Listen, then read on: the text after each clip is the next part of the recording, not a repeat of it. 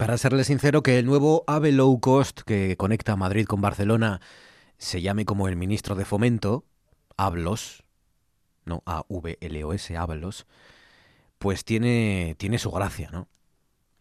Que viajar entre ambas ciudades, Madrid y Barcelona, sea más barato que ir desde Sanz Crespo hasta Yamaquique, pues eso, hombre, eso ya hace menos gracia, ¿no? Madrid-Barcelona, en alta velocidad, 5 euros con la nueva oferta de lanzamiento. Ida y vuelta desde Gijón hasta Oviedo o viceversa en tren normal, nada de alta velocidad, 6,80 euros. 5 euros, 6,80.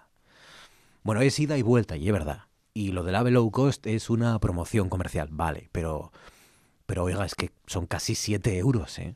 6,80. Las cercanías, ¿no? El que debería ser el método más rápido, más cómodo y sostenible para conectar nuestras tres ciudades, pues es prohibitivo para muchos bolsillos, ¿no? Ni puñetera gracia. Como tampoco hace gracia que encima ahora Hacienda se ponga tacaña. Bueno, los ministros de Hacienda siempre son, es verdad, los encargados de vigilar el gasto, de, de, apagar la música, ¿no? En cuanto a alguna comunidad autónoma o algún otro ministerio, pues se pasa con la fiesta, ¿no? Primero Cristóbal Montoro y ahora María Jesús Montero. Montoro y Montero son un poco como los, los tacañones. Y se entiende, es verdad, que les cueste sacar la cartera con aquellas comunidades que se han portado mal, que han despilfarrado. Pero hombre, se entiende peor que cierren el puño también con las que, como Asturias, han hecho sus deberes. Con comunidades que, como la nuestra, pues tuvo superávit, de hecho, en el último ejercicio. Bueno, Hacienda dice ahora que no va a pagar, que no pagará ni buscará vías para pagar los 75 millones de euros que le correspondían a Asturias por la recaudación del IVA de diciembre de 2017. Y la explicación, pues que ese dinero no existe. No está. No existe como las dietas milagro o como la cuarta parte de Indiana Jones. Nada por aquí, nada por allá. No está, no existe. Bueno, recordemos, aquel año, 2017, aquel año el gobierno central modificó la recaudación y, en definitiva, propició que solo se recaudasen para las comunidades autónomas 11 meses de IVA. Era un gobierno de otro color, y verdad, pero el actual tampoco ha corregido ese cambio, ¿no? Ni lo ha corregido ni ha intentado devolver a las comunidades ese dinero que les pertenece por ley. Por tanto, nuevo asunto que sumar a la lista, larga lista de deberes que Adrián Marbón podrá darle a Pedro Sánchez cuando se reúnan. Cuando se reúnan, que será claro después de que este Pedro Sánchez se reúna con Joaquín Torra, es decir, será después, tendrá que ser después del jueves de la semana que viene, que será la cita de Pedralbes segunda parte, para que no parezca que al presidente de la Generalitat de Cataluña no se le trata, por supuesto, como a uno más. En RPA, Noche tras Noche, con Marcos Vega.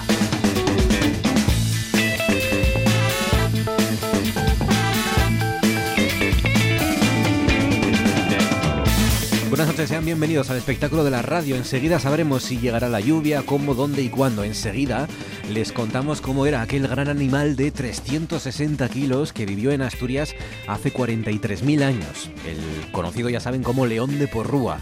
Y desde ya, como siempre, tienen a su disposición nuestras redes sociales y el teléfono 984 10 5048 para decirnos esta vez pueblos con muy pocos habitantes. Es decir, para recorrer junto a ustedes la Asturias vacía, ¿no? O la España vacía. Danara García López, por ejemplo, dice Jaén, que no es un pueblo, pero que cada vez va escapando la gente de la ciudad porque no hay trabajo.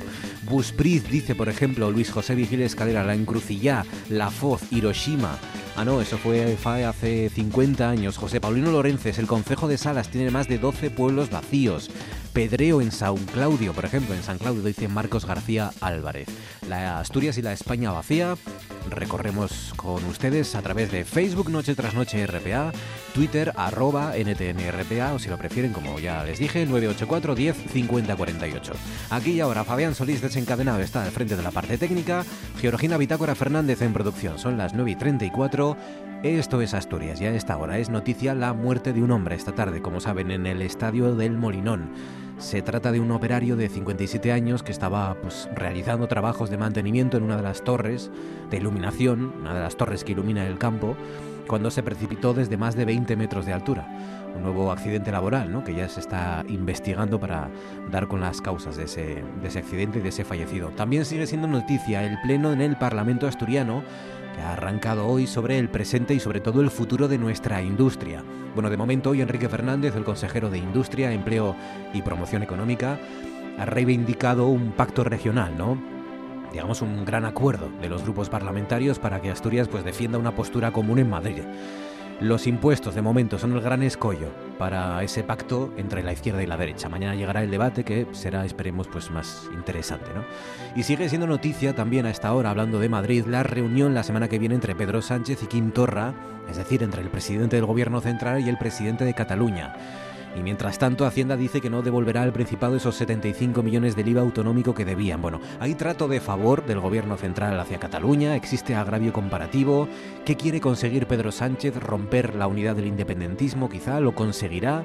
Bueno, cuestiones varias que plantearemos a partir de las 10 a nuestros consejeros de actualidad que hoy son Óscar Rodríguez Buznego, el sociólogo y politólogo, la periodista compañera de Europa Press Lucía Fraga y el sociólogo Jacobo Blanco.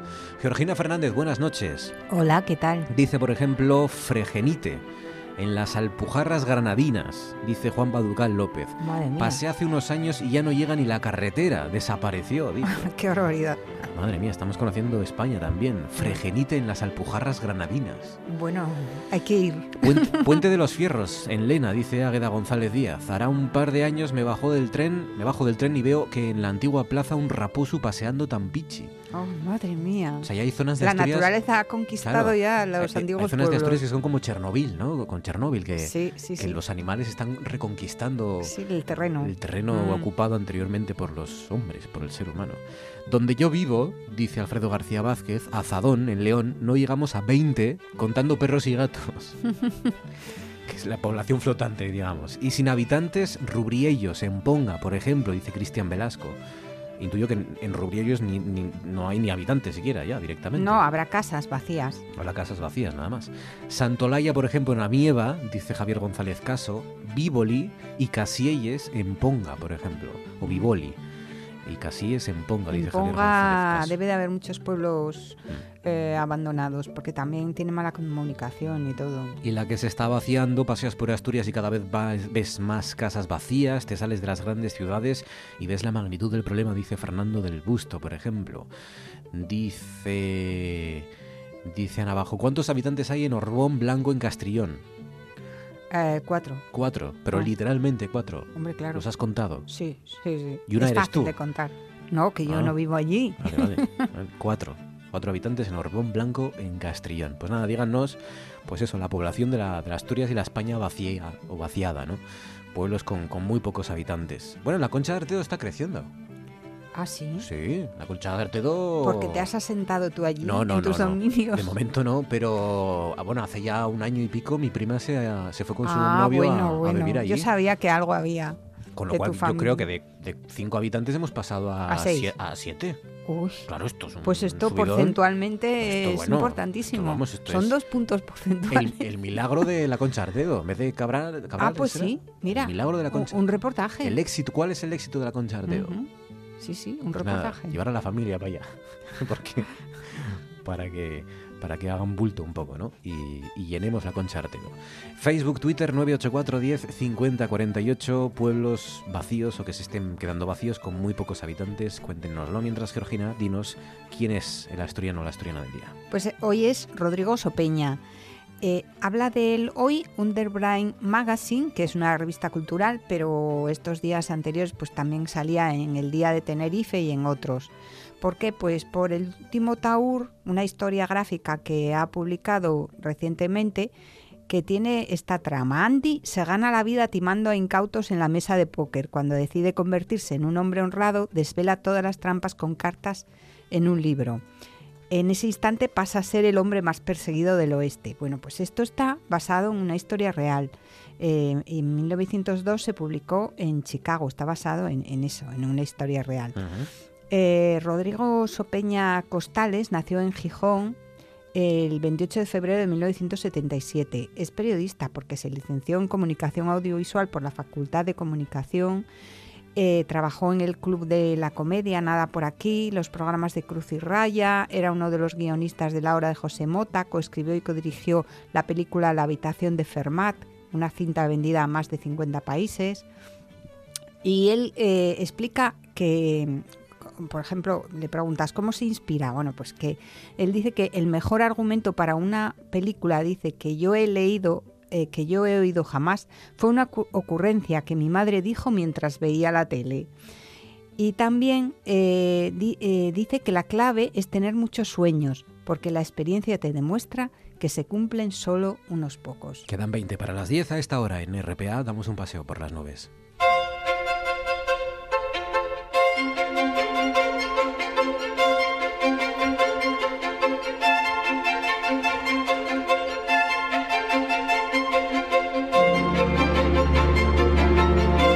Cada noche nos espera Javier Martínez de Orueta. Orueta, buenas noches. Hola, buenas noches, Marcos. Bueno, cuéntanos, ¿el día de hoy ha tenido algo relevante, algo que contar? ¿Ha caído algo de agua? Eh, bueno, sí, decir, bueno, por la mañana eso, que hemos tenido bastantes claros, incluso hemos visto el sol, hemos tenido una mañana soleada y hemos tenido resol. Y luego ya, bueno, pues a media tarde sí que las nubes han ido a más, incluso ahora ya que es últimas horas de la tarde, pues han dejado lluvia en algunas zonas de Asturias, empezaban por el occidente o por el suroccidente, incluso ahora en Oviedo, últimas horas de, la tarde, pues han dejado, nos han dejado algunas lluvias, temperaturas, bueno, que están sí que están siendo, lo, lo estamos diciendo en las últimas jornadas, que están siendo algo anómalas para la época del año, pues la máxima más alta se ha registrado en una zona de Mieres, unos 17 grados. Heladas, la verdad que hemos tenido muy pocas, sobre todo concentradas en las zonas más altas de montaña, pues en Degaña sí que casi estaban rozando el grado bajo cero. Y bueno, como digo, sobre todo una mañana estable, ya de cara a la tarde que iban pegando algo y han aparecido las primeras lluvias. Han dejado pasar los rayos del sol y ha calentado incluso el solín en el centro de Asturias por lo menos porque a esas nubes que es verdad que había pero eran muy altas no y, pues no, no, no ocultaban el sol y, y llegaban incluso a, se, se podía ver, como has fotografiado tú, has reflejado tú en tus imágenes en arroba javioru, esas estelas de condensación famosas de los aviones, ¿no? De un avión en concreto, que esto eh, es que a mí me gusta recordarlo, eh, Javi, mm. que, que, no hay nada de conspiración, ni nos están fumigando, ni hay nada detrás para controlar la población detrás de estas estelas de condensación que dejan los aviones, ¿no? Cuando, Eso es, es un, lo que dices tú, es un tema muy controvertido que siempre en mis cursos y en mis conferencias pues siempre sale el tema, ¿no? Lo que dices tú de las conspiraciones, de esos que se dicen esos chentres, esas estelas químicas que dicen que, que nos fumigan, pero bueno, lo que lo que has podido ver, que comentas tú que, que he puesto en mis redes sociales, pues son esas estelas de condensación de los aviones que no es más que cristales de hielo porque el avión va a mucha altura y ahí el aire es muy frío, entonces a su paso el avión va dejando humedad, vapor de agua, que lo que hace es ese vapor de agua al estar tan alto, pues es cristalizarse en cristales de hielo y va formando esas nubes a medida que el avión va pasando. Bueno, ¿qué nos espera mañana, el miércoles? Pues mira, eh, mañana va a ser un día de, lluvias. Sobre todo las lluvias van a ser importantes en la primera mitad del día, digamos en la mañana y el mediodía va a estar lloviendo en todas Asturias. Pero bueno, ya de cara a la tarde, digamos que estas lluvias van a ir remitiendo poco a poco. Digamos que serán más persistentes en el oriente de, de Asturias, mientras que en el occidente y en el centro, pues estas lluvias, como digo, van a ir a menos, incluso van a desaparecer a últimas horas de la tarde y las temperaturas, muy importante, estas lluvias van a ser debido a un frente cálido, decir a la gente que cuando nos pasa el frente cálido lo que hacen es aumentar las temperaturas y mañana pues vamos a, ganar en algunas zonas de Asturias pues tres grados más con respecto a hoy es algo anómalo porque en los mapas que bueno que nos dejan la Agencia Estatal de Meteorología, eh, como te digo, mañana vamos a registrar una anomalía de 3 grados con respecto a lo que debería hacer un, día a finales de, enero sobre esta época. Entonces, como digo, mañana, sobre todo las lluvias que van a ir remitiendo de cara a la tarde.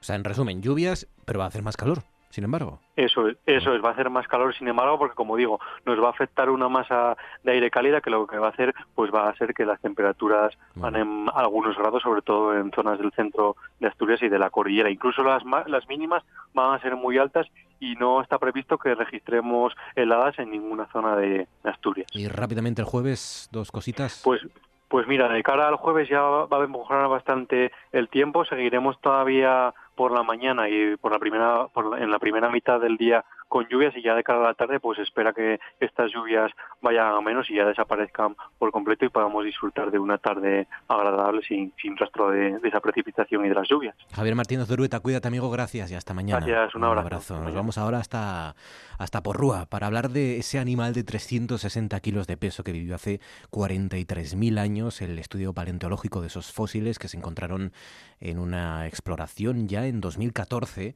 Bueno, se acaba de publicar en una revista internacional. Eh, Diego Álvarez Lau es profesor de paleontología de la Universidad de Oviedo y director de esta investigación. Diego, buenas noches. Hola, buenas noches. Bueno, eh, vivió hace 43.000 años. Eh, sitúanos un poco cómo era aquella Asturias de, hace 43.000 años o, o, qué sabéis de cómo era aquel entorno.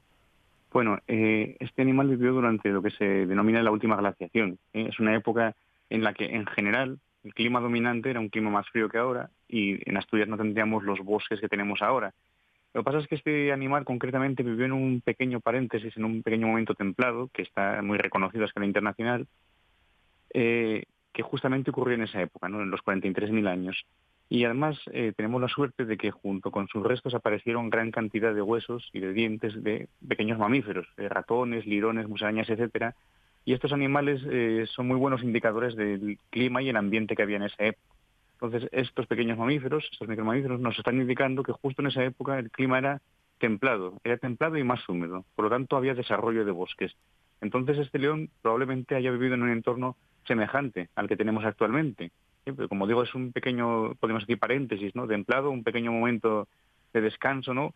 Dentro de un clima, de un clima que se prolongó durante decenas de miles de años no es que eh, el tiempo era la, atmósfera, ¿no? Era mucho más fría y mucho más árida y por lo tanto el paisaje estaba más bien dominado por, vegetación herbácea.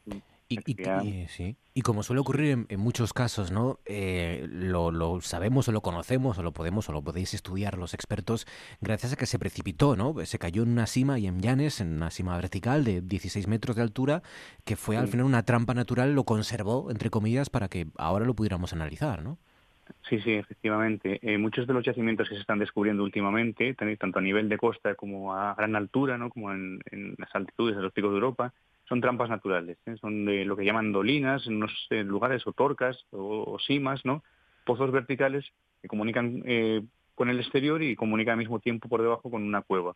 Entonces, estos pozos actuaron de trampa para muchos animales que cayeron y luego, pues, o bien se murieron del impacto o no pudieron salir, ¿no?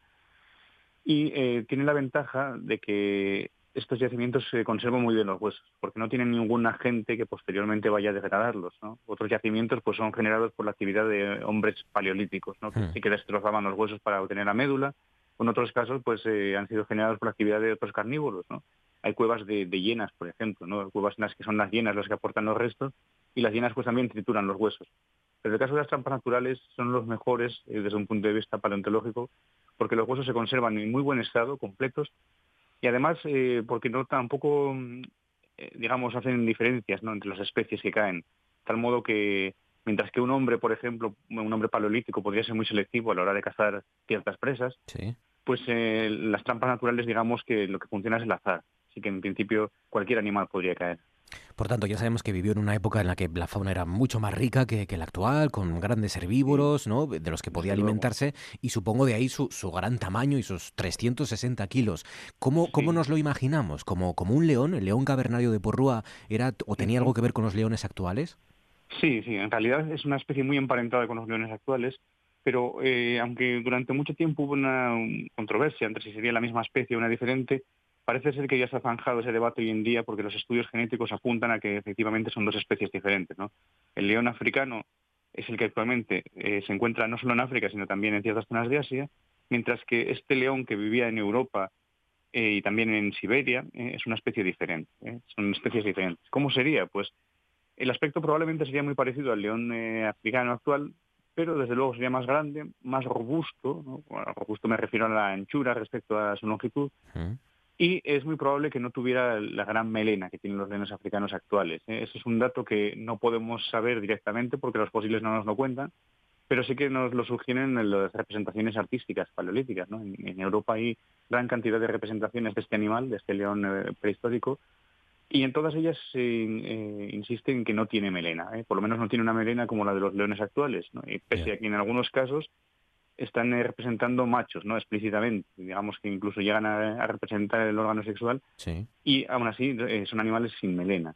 Probablemente su pelaje sería más espeso, ya que el, clima dominante en Europa en esa época era un clima más frío, mm. y, y, por lo demás pues podría asemejarse a un león. ¿Por qué sabemos que la fauna era rica? Bien, pues porque para que haya grandes depredadores, eh, bueno, todos sabemos que las comunidades de animales se organizan en pirámides ecológicas, en pirámides tróficas. Entonces, para que el, ambiente pueda mantener a estos grandes carnívoros, tiene que haber claramente en los pisos inferiores de la pirámide ecológica grandes herbívoros que puedan mantenerlos. Entonces, no me cabe ninguna duda que en esa época pues habría grandes manadas de bisontes, seguramente. Es muy probable que también en esa época hubiera rinocerontes. Bueno, con toda seguridad habría rinocerontes. Incluso, eh, pues el mamut lanudo, ¿no? También viviría en, esas épocas eh, por la península ibérica y por toda Europa y Asia. Por lo tanto, estaríamos hablando de comunidades de megafauna, ¿no? Este término que se dice mucho últimamente, la fauna de grandes mamíferos, que vivió durante todo el cuaternario, pero eh, digamos que colapsó. Eh, al final, justamente, de las glaciaciones, desapareció esta fauna. Entonces, junto con los grandes herbívoros, desaparecieron también los grandes carnívoros. Qué bueno, hace 43.000 años es verdad, pero bueno, nos podemos imaginar esos rinocerontes, mamuts, leones gigantes correteando por, por, por llanes. Es, es espectacular la, la investigación que esté realizando. Por cierto, Diego, ya para acabar, eh, ¿todavía queda algo por saber, queda algo por estudiar, por analizar? ¿Nos puede decir algo más el león de las cavernas? No, de, esta cueva en concreto eh, se ha excavado el depósito donde aparecieron estos restos y se ha recuperado. ¿eh? Sabemos que junto con él había también leopardo, eh, han aparecido estos dos, estas dos fieras, podemos decir entre comillas, conjuntamente, león y leopardo. Ha aparecido también lobo, otro de los depredadores que hoy tenemos todavía en Asturias, y también incluso otros pequeños carnívoros, ¿no? como la comadreja y el turón. O sea que lo que han aparecido sobre todo son carnívoros, junto con ellos los pequeños roedores pero este, ya, este depósito concreto, porque la cueva es una cueva muy grande, tiene más de un kilómetro de extensión, pero estos huesos aparecieron en un depósito local más pequeñito y ese depósito pues se ha excavado, ¿no? Se ha excavado, eh, por lo menos el nivelito donde han aparecido estos huesos, se ha excavado en su totalidad, por lo menos en este sector, y bueno, eh, los restos se han estudiado. Por lo tanto, la información que hemos eh, publicado ahora eh, entendemos que es la información completa que tenemos. muy bien. Diego Álvarez Lao, profesor de paleontología de la Universidad de Oviedo. Enhorabuena por el trabajo, Diego. A ti Muchas gracias. Un saludo. Un saludo. Y ahora esto.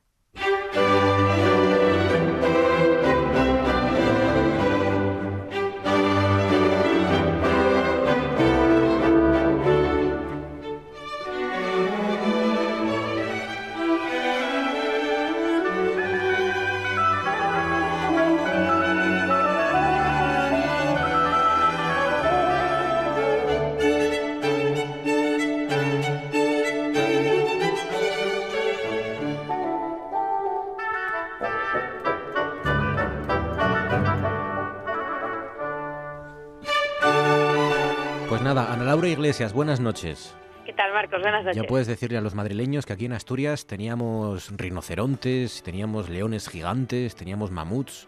Ya, ya he visto, ¿eh? Más antiguos que de la música de la que hablo yo, madre por los bosques de Llanes. Es verdad que eso hace 43.000 años, pero bueno, oye, eh, teníamos, teníamos fauna aquí para, para dar y tomar y para enseñar. Es verdad, más, más antiguas, un poco más antiguos que nuestros viejos amigos de la música clásica. Hoy nos vas a hablar de música de cámara. Eso es, hoy vamos a hablar de música de cámara, que es una de las cosas que más me gustan de toda la música clásica y que, bueno, consiste pues en ese género cuyas piezas están escritas para ser tocadas por un grupo pequeño de músicos. Y dentro de toda la música de cámara, que también es muy amplia, lo que más me gusta tocar y escuchar es justo de lo que vamos a hablar hoy, de cuartetos de cuerda.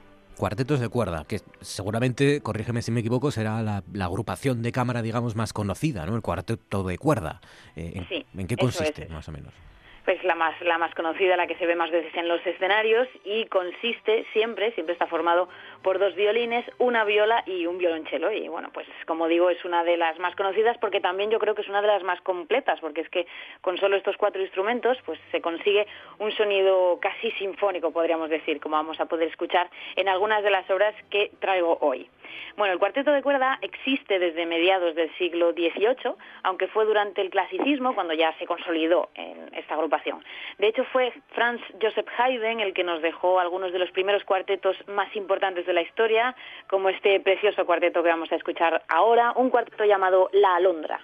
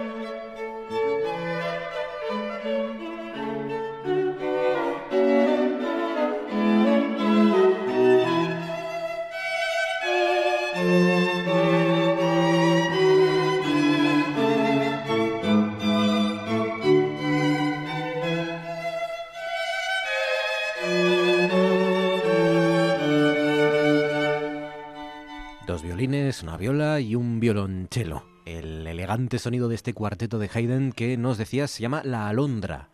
Eso es, este es el cuarteto número 53 en re mayor y es conocido como el cuarteto de La Alondra y que Haydn compuso hasta hacia 1790.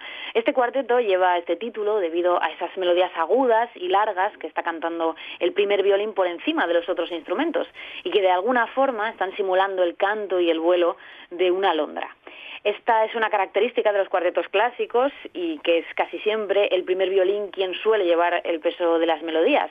Pero esta distribución, como vamos a ir escuchando en las siguientes piezas, se fue igualando a lo largo de la historia. Estamos escuchando, por cierto, uno de los cuartetos más importantes del mundo, al cuarteto Hagen.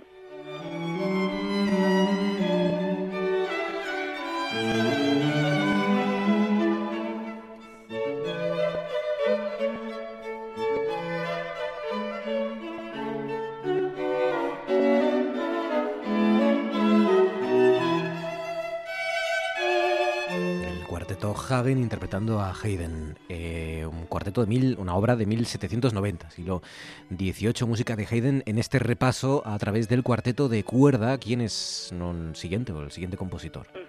Vamos a seguir adelante en el tiempo. Tan solo unos 15 años después de esta obra, hacia 1806, compuso Beethoven uno de sus conjuntos de cuartetos más emblemáticos, sus cuartetos Rasumovsky, del que nos vamos a quedar con el cuarteto 7, número 1 en Fa mayor, en el que eh, vamos a estar todos muy atentos a, su comienzo, porque ya no es el violín quien tiene el tema principal, mientras que los otros instrumentos le acompañan, sino que Beethoven le da la vuelta a este esquema. Es el violonchelo quien canta el tema y los violines y la viola quienes le acompañan acompañan.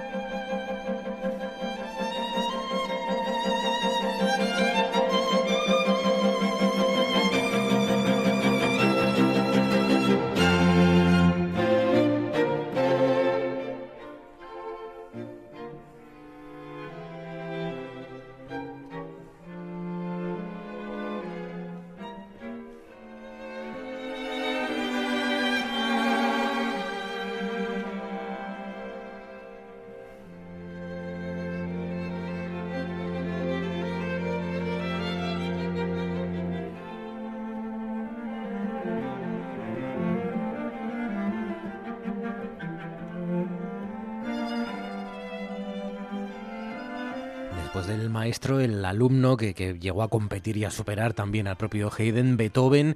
Es verdad que se aprecia ese cambio de sonido en Beethoven, ¿no? un peso más similar, más homogéneo entre los instrumentos. Sí, duda los cuartetos de Beethoven suponen un avance estilístico en el cuarteto de cuerda muy importante, llegando en sus últimos cuartetos a unos niveles de expresividad que casi conectan con el siglo XX. Estos cuartetos Rasumovsky los compuso Beethoven en la mitad de su vida por encargo del conde Andrei Rasumovsky, y que bueno, era el embajador de Rusia en Viena y que además era chelista amateur, lo cual explica el peso melódico del cello en esta obra. Vamos a dejar a Beethoven, que por cierto hemos escuchado también con otro ensemble histórico, el Cuarteto de Tokio, y vamos a seguir avanzando en el tiempo y llegando ya al romanticismo, donde también tenemos algunos de los cuartetos más importantes de la historia, como este cuarteto número 2 de Johannes Brahms, que escuchamos con uno de los cuartetos españoles de éxito mundial, el Cuarteto Quiroga.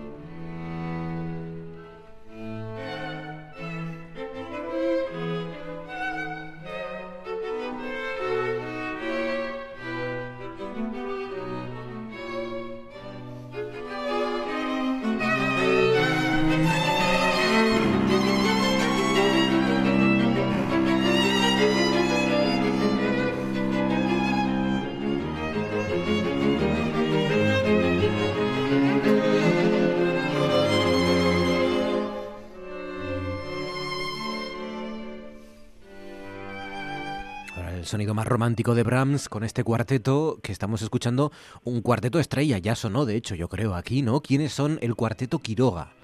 Sí, yo creo que sí que ya hemos recurrido a su fantástica música en alguna ocasión. Eso, estamos escuchando, eso es, al Cuarteto Quiroga, que es un ensemble de prestigio en todo el mundo y que recibieron el Premio Nacional de Música el año pasado gracias a su sonido único y maravilloso que estamos escuchando en esta música de Brahms, que por cierto pertenece a uno de sus últimos discos, titulado Libre pero solitario una frase de referencia para Brahms. Por cierto, el cuarteto cuenta con un asturiano en sus filas, el violinista Aitor Evia, y bueno, desde aquí les quiero mandar un cariñoso saludo. Vamos a seguir avanzando en este viaje por el cuarteto de cuerda y vamos a llegar al siglo XX con el imprescindible cuarteto número 8 de Shostakovich.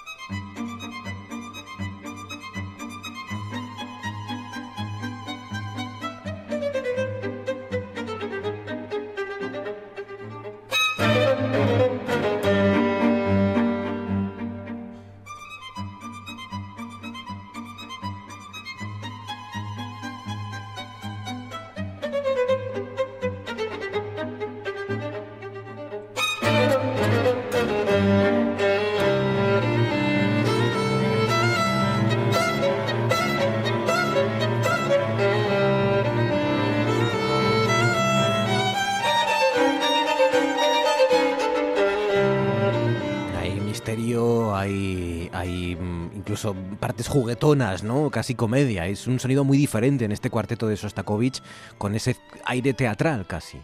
Sí, eso es. Este es uno de los cuartetos de referencia en la historia de la música clásica y es no solo gracias a este peculiar sonido, pues que podríamos describir casi entre lo decadente y lo festivo y que estamos escuchando en su tercer movimiento, sino también debido a la que esconde esta obra. Sostakovich compuso este cuarteto número 8 en 1960 y lo dedicó a las víctimas del fascismo y de la guerra, y al mismo tiempo basó toda la obra en las cuatro notas que representan las iniciales de su nombre. El ruso estaba tan obsesionado con la muerte y también quiso dejar un pequeño homenaje a sí mismo, ya que estaba convencido de que después de su muerte nadie lo iba a recordar. Y desde luego, viendo la fama y el reconocimiento mundial que como esta han tenido, pues yo creo que podemos afirmar que se equivocaba rotundamente.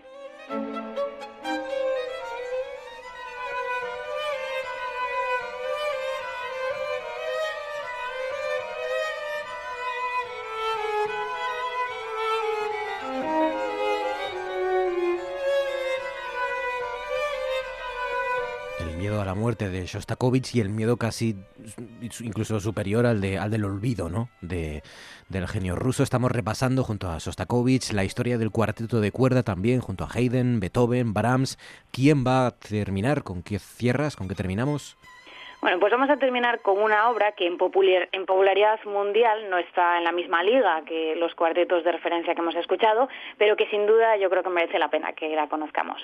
A este cuarteto que vamos a escuchar ahora le ocurre que está firmado por un español y por ello, como casi toda la música de compositores españoles, no está apenas valorada fuera de nuestras fronteras. Se trata de una pequeña pieza para cuarteto llamada La oración del torero, escrita por Joaquín Turina en 1927, y en la que refleja la imagen de un torero rezando antes de salir al ruedo.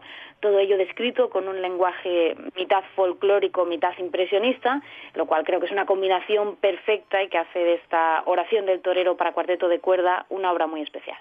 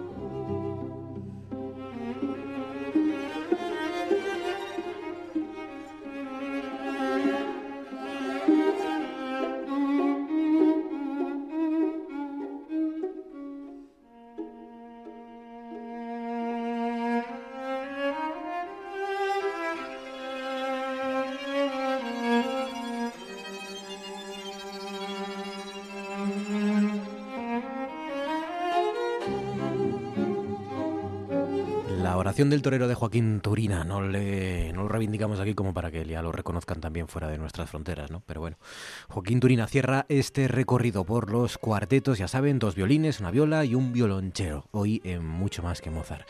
Ana Laura Iglesias, como siempre, un placer. Feliz semana, Ana Laura. Gracias, Marcos, igualmente. Adiós.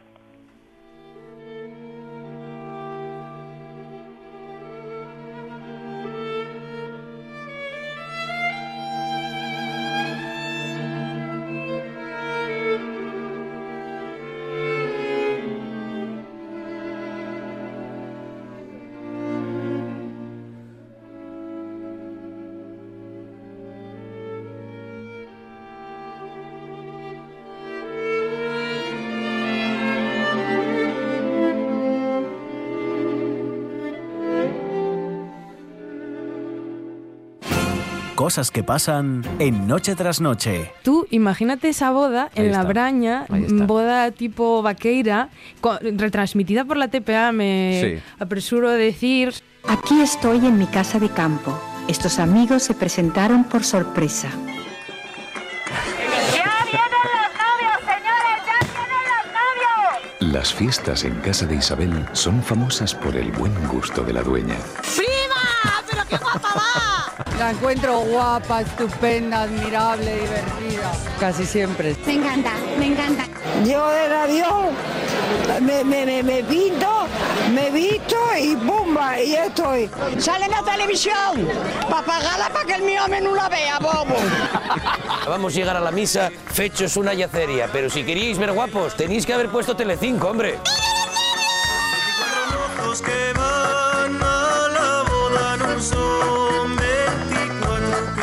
Así sería la cobertura especial de TPA, de RTPA, mm, en directo desde la boda de Isabel Preisler, boda de, de Vaqueiros.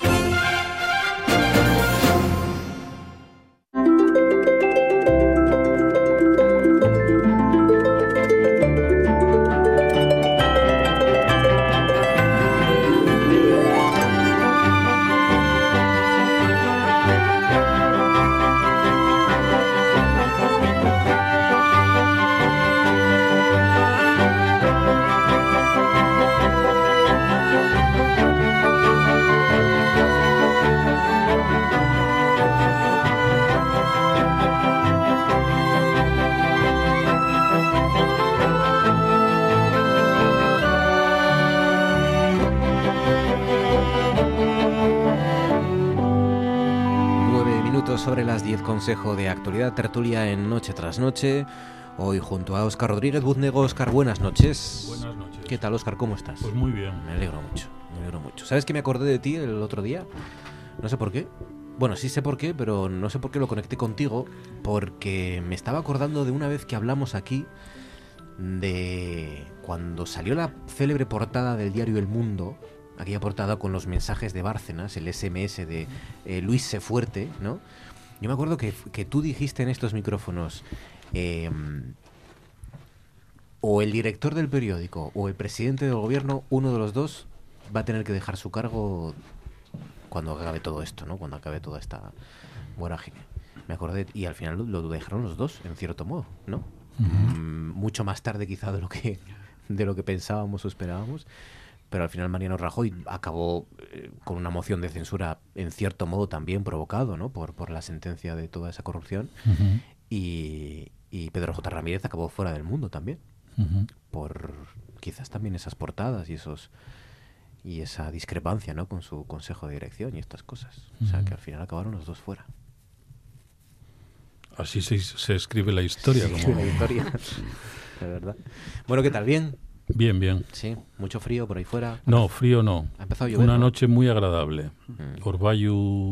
típico asturiano, una temperatura agradable.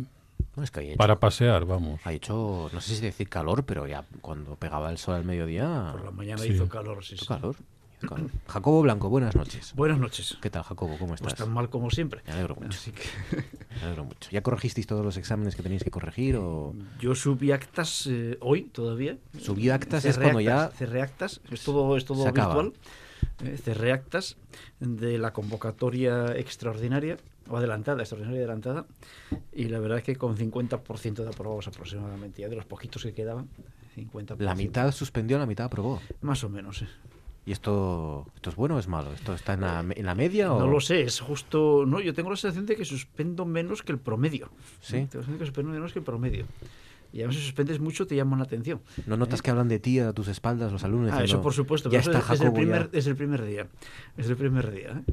Y además hay, hay alumnas incluso agresivas, digamos, en ese sentido. Sí, sí, sí, sí, sí. Así que. ¿Pero te han llegado a pegar o algo así? No, hombre, no, no. Agresivas, digamos, eh, más que agresivas, digamos, Verbalmente. intrépidas, intrépidas. Ah, Pero bueno. Vale. Claro, es que no, no, no, suele sentar bien que te suspendan, Jacobo. Esto, esto deberías asumirlo. Ya, ya lo sé. Con lo fácil que es para vosotros poner un... ¿Qué os cuesta, hombre? Eh, sí, efectivamente, pero... ¿Cómo sois? Sí, uno aprueba y a otros se suspenden, ¿no? Eh, o sea, Sí, pero bueno, eh, digamos. Me, suspendió el profe, claro. Aprobé, aprobé, yo y me suspendió el profesor. O sea que esa, es una tendencia muy habitual ahora, muy habitual.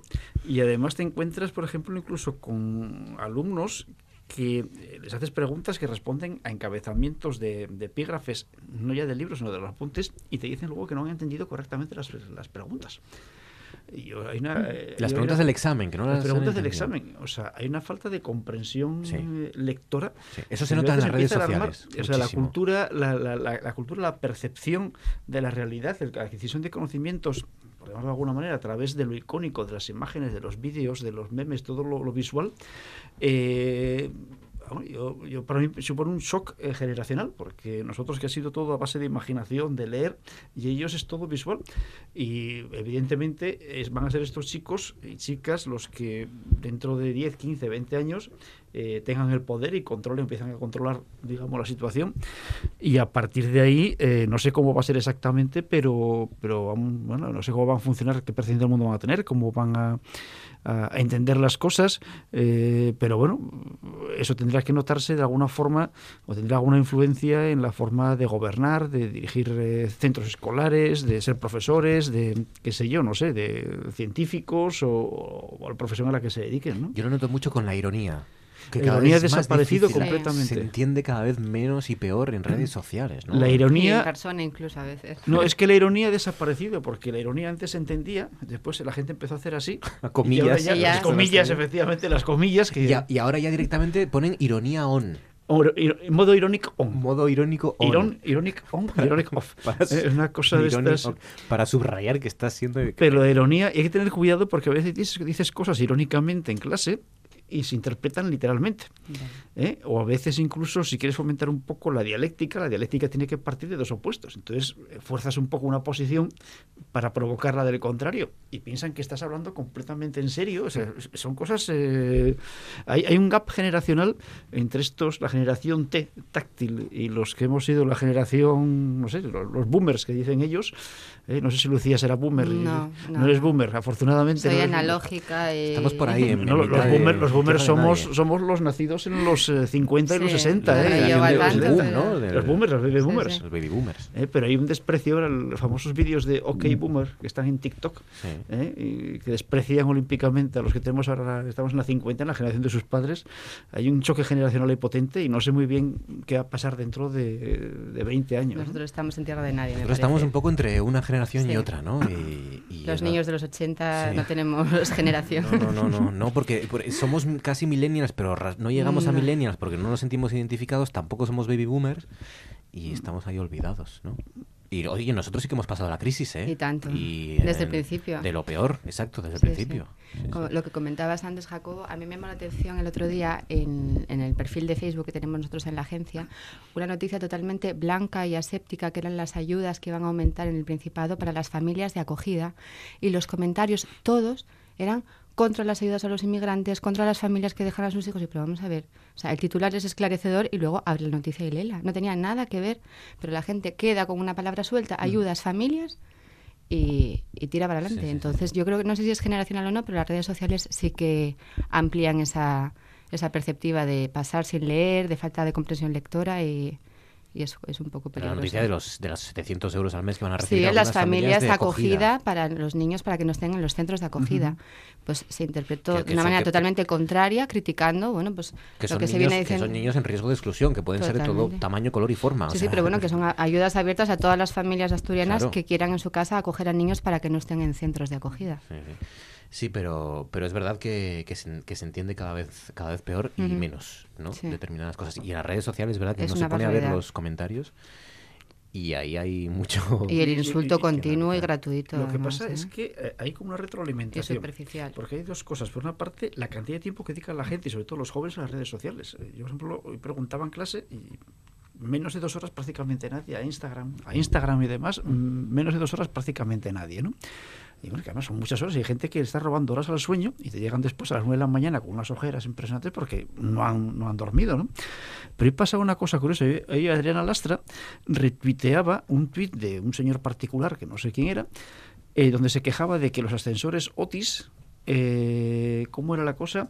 Que se insultaban al presidente del gobierno. Alguien, algún usuario de ascensores Otis eh, vio en, unas, estas pantallinas que algo así, los ascensores modernos que te van poniendo publicidad y tal. Eso Debían de poner algún meme también de, la cara de Pedro Sánchez en el cuerpo de no sé quién. Entonces Adriana Lastra retuiteó y dijo, Otis se mete con el presidente del gobierno. En síntesis era eso.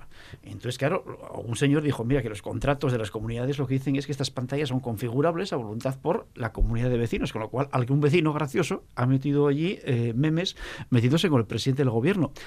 Pero aparte de ese comentario medianamente sensato, todos los demás comentarios eran, eh, los demás twitters eran tremendamente agresivos, pero muy agresivos en contra, a favor de lo que decía la Adriana Lastra. Pero viscerales. viscerales, viscerales, además con unos insultos eh, personales ya, o sea, me parecieron muy, muy, muy... y ahora si escribes algo, digamos, intentando, intentando ser un poco ecuánime, eh, vamos, te, ponen verde por todas partes. Es una cosa tremenda, es, muy difícil, muy difícil. Lucía Fraga, buenas noches. Buenas noches. No te había saludado todavía. ¿Qué tal, Lucía? ¿Bien? Muy bien. Mucho lío por la redacción, mucho... Bueno, lo habitual. Ahora ya empieza a haber un poco más de actividad parlamentaria y, ya tenemos más ritmo en la redacción. Ahora sí, ya, ¿no? ya... Acabaron, las, acabaron las navidades para los diputados asturianos. El día 28 de, enero no está mal, ¿verdad? No está mal, no está mal. Ya, han hecho la digestión, ya han superado la cuesta Mañana tenemos un pleno largo. Y... los diputados vuelven otra vez al Parlamento. ¿eh? Esto está bien y va siendo hora ya también. Bueno, venga, contadme cosas que os han llamado la atención. Oscar, empezamos por ti. ¿Qué sugieres? ¿Qué propones? Pues em, voy a sugerir la lectura de un libro. Venga. Eh, se trata de un libro publicado hace pocos meses aquí en España por un paleontólogo francés que se llama Pascal Pic, que tiene algún otro libro publicado en España eh, sumamente interesante sobre, eh, digamos, la evolución de la humanidad. Este libro se titula La nueva era de la humanidad. Creo que es así. La nueva era de la humanidad, sí, así. Eh, y es una conversación eh, ficticia que él mantiene con una joven eh, aficionada a la, a la, antropología. El subtítulo es El transhumanismo explicado a un adolescente. Eso es.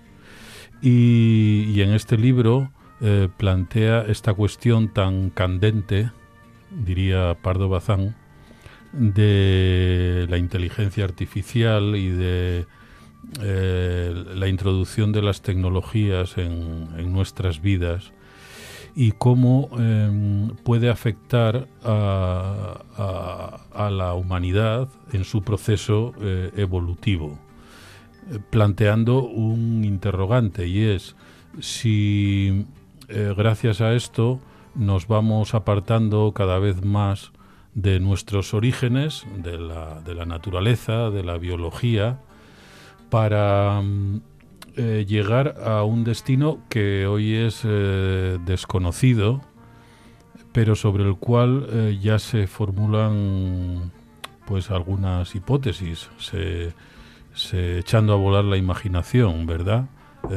¿Cómo sería un mundo robotizado o un mundo eh, de algún modo esclavizado por, por la tecnología? O en todo caso, ¿cómo sería o qué quedaría del ser humano eh, cuando eh, llegáramos a un estadio de, del progreso tecnológico, del desarrollo tecnológico? Cuando el potencial de desarrollo tecnológico que tiene hoy la humanidad eh, se haya transformado en, en, tecnologías de uso, en tecnologías con las que nos Prácticas, ¿no? eh, vamos a relacionar. Y es que haciendo un poco de tiempo para, para venir y fumándome mi purito en casa, viendo un informativo de televisión, eh, vi eh, la imagen de un holograma que parece ser está causando furor en Japón. Se trata, no puedo decir el nombre porque no lo recuerdo, eh, de una chica que, que, no es tal chica, que es un holograma, como digo, y que eh, está eh, convertido en un fenómeno de masas. Este holograma actúa precisamente hoy en Barcelona. Hatsune Miku. Efectivamente. Una holograma que llena estadios. Efectivamente. Eh, y, y, es la nueva reina del pop. No existe, es un holograma. Entonces mi pregunta cuando estaba viendo esto en televisión es, es una pregunta que sabes, eh, sabéis que, que, he hecho muchas veces aquí en esta, en esta mesa. ¿Qué significa esto? Es decir, ¿qué, ¿qué significado tiene pensando en el futuro de la humanidad? Por eso me parece muy recomendable este libro que ha editado La Vanguardia, que por cierto tiene una colección de libros muy interesante. La nueva era de la humanidad, el transhumanismo explicado a un adolescente de Pascal Pico. Eh, sí. Pascal Pico, estoy viendo aquí, no sé si tú ya conocías a este autor. Sí. Tiene unos títulos ah, interesantísimos. Interesantísimos. En los orígenes de la humanidad, animales enamorados, Darwin y la evolución explicados a nuestros nietos. No lo conocía y sí. tiene muy buena pinta. ¿Y si el hombre es un simio político? Si el hombre es un simio político. Ese, ese no está traducido todavía. Eh, porque había otro asunto, pero me parece que llegó muy tarde. Y es que este fin de semana he visto Mientras dure la guerra, que no la había visto. ¿Te gustó? A medias. Me gustó mucho eh, y la verdad es que eh, le presto atención cuando veo sus películas. Eh, yo veo en casa todas las películas de cine español que puedo. Ahora estoy viendo mucho a López Vázquez, películas de los años 60 maravillosas. Sí. Y ahí hay un actor que es Eduard Fernández, que a mí me parece que en esta película está superlativo Hmm. con, con Millán Astray. Para mí lo mejor. ganó el. Goya. Mm. Sin embargo, pienso que eh, el Ejalde no está tan convincente con Unamuno. Yo no veo, a un- no lo he visto en persona, claro, pero no lo veo tampoco en la película. Yo tampoco. Es más a Carra Lejalde, yo creo. Sí. Sí, y sobre todo yo no me es, creo... Es, claro, es difícil también abstraer, abstraer del a actor, de sí, las sí. películas que ha hecho, ¿no? Yo no sé hasta qué punto la, la culpa, entre comillas, es de Carra Lejalde o del guion, porque yo lo que no me creo es una, un Unamuno que es casi una, un- el abuelo de Heidi. ¿No? Eh, creo que Unamuno era uno de los intelectuales con más presencia y más relevancia, no ya en España, Sí, sino sí. en toda Europa, ¿no? En aquella época, eh, de los más importantes. Y, y aquí lo reflejan, hombre, es verdad que claro, son licencias eh, eh, de ficción Sí, y a mí eh, creativas. las, eh, cuando hacían así como un flashback bucólico de él con la mujer, que además lo hacía de manera reiterada, tres o cuatro ocasiones a lo largo de la película, Me saca a mí me, me sacaba un poco la de la historia. Y Con una vez me hubiera valido, pero Sí, bueno, sí. sí, es verdad. Pero bueno, técnicamente la película es impecable, como Sí. casi todo de Amenábar y... Sí, técnicamente sí. Eh, bueno, en, en todo caso, a mí me dejó una sensación bastante neutra. No, Mm. no sabía muy bien qué decir después de verla, la Hay un verdad. par de momentos casi, no sé si bochornosos, pero que a mí también no, no me los creo. El momento del himno, por ejemplo, ¿no? Está Sí. un poco metido a calzador, ¿no? Cuando se ponen todos a, ca- a cantar el himno frente a la bandera española, ¿no? Cuando quitan la bandera Sí, republicana. y, y ponen- y la- la- el drama o la tragedia eh, eh, personal, íntima que vive eh, Unamuno eh, no, no, no tiene, parece, el suficiente, la suficiente intensidad, no, por lo menos no la transmite, yo creo, al, al espectador. En fin, aparte de aparte ya de otras cuestiones históricas que, que se han comentado, ¿no? Pero claro, a lo mejor Eduard Fernández. Pero bueno, Sí, de- la película merece la pena, sí. De ¿cómo se llama? El papel de ¿qué hace? De Millán, de Millán Millán Astray. Astray. De Millán Astray. Ahí lo dejo. Vale, muy bien. Eh, por cierto, es nos están preguntando por aquí, es Pascal Pic, P-I-C-Q. Eso es. Pic, es francés. Francés. El, el autor. La nueva era de la humanidad. Eh, oye, es curioso lo de este artista, ¿eh? Lo de que haya miles de personas que vayan a un estadio, a un o a un campo de, de, de, de, de- de- de fútbol o a un o a un teatro, lo que sea, para ver a un holograma, para ver a una Hace, hace un tiempo hubo también una modelo negra que tenía muchísimos contratos de publicidad, modelo fotográfica, ¿eh? y después se descubrió que también era una imagen creada por ordenador, hace dos o tres años. Incluso ha habido un holograma de Junqueras en, en la última campaña electoral. No sé si os Sí, acordáis. sí, pero bueno, eso en, ya un, es- en un meeting Sí, bueno, pero ya es un como una persona que existe. Sí, pero lo, sí, que, sí, yo, lo que yo no sé es si lo que es- se está viendo en ese holograma es una especie de grabación de una persona real que luego se reproduce en 3D, en tres dimensiones. en Parece que no. Parece es que una no creación existe, una virtual por completo, virtual. desde la voz, íntegramente, todo. creado Todo- todo virtualmente. virtual, es una, eh, sí. tiene 16 años esta creación, este personaje, mide un metro con 58 centímetros, incluso el peso, dicen, pesa 42 kilos. Eh, Un holograma se supone que no pesa, Bueno. ¿no? Eh, Como la Barbie, ¿no? Cuando hacías la abstracción a tamaño real. Hatsune Miku. Y, y la voz, supongo que la voz en principio se habrá sacado de una voz real, pero luego estará manipulada y diseñada. ¿no? Me parece por- más ordenador. eh, es más sencillo, más antiguo de sintetizar la voz Hmm. que no eh, crear imágenes, eh, digamos, virtuales. ¿no? El- Es verdad que, mira, la acompaña una banda de músicos que esos son de verdad, De carne y ¿eh? hueso. Bueno. Pero ella es. Es- Genera puestos de trabajo, entonces, el Mira, holograma. por ahí. sí, ¿no? sí. Y luego todo lo que hay alrededor del, del espectáculo, me imagino, claro. Sí, es verdad. Muy interesante. Jacobo, tu turno, ¿qué sugieres que propones? Pues yo la verdad es que vengo eh, como muy, muy, muy, muy, muy, muy de andar por casa, ¿no? Ligero de equipaje. Muy ligero de equipaje, porque estáis hablando de transhumanismo y de casi casi de ciborgs y cosas de estas. Cualquier día daréis clase por holograma. Desde el salón de casa. No, el problema es que no se va a dar clase, van a ser robots los que den clase. Mm. ¿eh? Van a ser robots programados los que den clase Claro. y los alumnos serán casi casi también robots que van ahí a distancia o, o desde clase puedan tener un microchip. Y, y que- no, no usarán la ironía ya, los Eh, no, robots. no, eso no existirá, no habrá sentimientos. ¿eh? El amor habrá desaparecido y estas cosas, ¿no? Sí. No, pero am, hay una noticia que yo creo que puede ser crucial para Oviedo, a ver si sale adelante, pero parece que empiezan a, digamos, a converger todos los vectores y todos los actores eh, para que salga adelante eh, la reforma o la operación que tiene que sacar adelante el- lo de los hospitales del Cristo, ¿no? Cristo. Es algo que lleva mucho tiempo demorada, primero por la crisis, luego por los acuerdos políticos, se aplazó, digamos, eh, por muchos motivos. Pero a mí, sinceramente, una cosa que no me gusta demasiado de esa operación es que se vaya a prescindir de lo que era el antiguo edificio de la residencia sanitaria y sobre todo de los edificios de rehabilitación. Son edificios diseñados por García Mercadal, un arquitecto de estos punteros como en España, discípulo directo de, Le Corbusier. Si os fijáis en el edificio de rehabilitación, es una auténtica joya ese edificio, si tenéis oportunidad de verlo. Y la verdad es que me sorprende mucho que vayan a demoler los, eh, los tres pabellones, el, el hospital, eh, perdón, la residencia sanitaria y los dos eh, pabellones de rehabilitación y vayan a dejar solamente la capilla y el salón de actos. Parece que es lo que se contempla inicialmente. Y es un edificio además que por lo que me contaba alguna vez el, algún arquitecto responsable además de, del mantenimiento del, del edificio, la residencia sanitaria está en perfecto estado de revista. Los hospitales que hizo Mercadal, que hizo muchísimos hospitales en los años 40 y 50 aquí en España y 60, el, eh, hasta el Valdebrón, el, eh, bueno, muchos hospitales por toda, por toda España, el, el, de Bilbao, el de Cruces, están en perfecto uso. ¿no?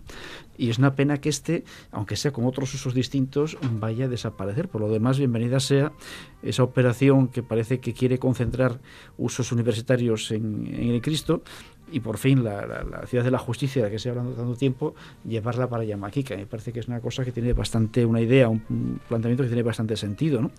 Y de mismo modo que tampoco entiendo que se quiera conservar la Plaza de Toros, que me parece a mí que tiene menos valor, por lo menos que los edificios de rehabilitación. Es decir, si tenéis oportunidad de echarles un vistazo, porque son una auténtica ¿Qué edificios en concreto has dicho? ¿Qué? ¿Qué edificios en concreto? Los edificios de rehabilitación del antiguo hospital. De rehabilitación. Es un edificio, son edificios que son muy interesantes. Están, hay que hacerse un poco de la maleza y sobre todo de lo que se construyó alrededor, pero son edificios que tienen una calidad formal, me parece bastante notable. ¿eh? Y, van a demolerse, van a demolerse. ¿no? Y yo creo que se podían aprovechar perfectamente para otro tipo de usos. ¿no?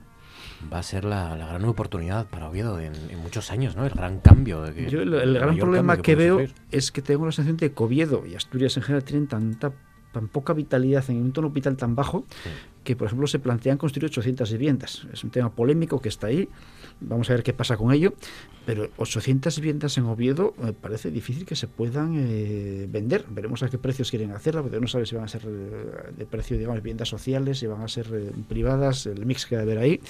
Pero claro, tenemos ese suelo, está también el suelo de la Vega, que nadie sabe qué hacer con ello, es un muerto que está ahí, eh, tiene una posición privilegiada ahí donde está. Esa también, esa también Yamaquique, que quedaría como de rebote, posiblemente tuviese, eh, digamos, eh, una salida, no sé, urbanística distinta a la que tiene ahora. Y está también el, el el, solar de la fábrica de gas, donde está previsto construir mm. ciento y pico viviendas ahí también. ¿eh?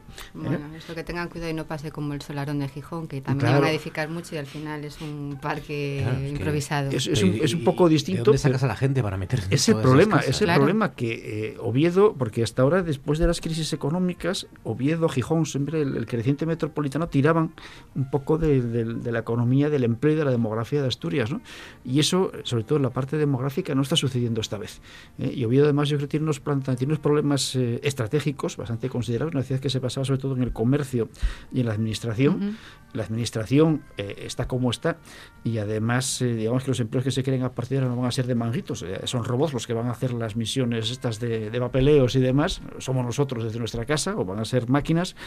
El, el, empleo va a centrarse más bien en la cercanía a la gente, es decir, servicios sociales, cosas de este tipo. ¿no? Y el comercio también está como está, en el sentido de que eh, la demanda es la que es, sobre todo una demanda envejecida, y además, eh, digamos, con las compras por Internet, basta pasear por Oviedo para ver la de locales vacíos que hay, ¿no?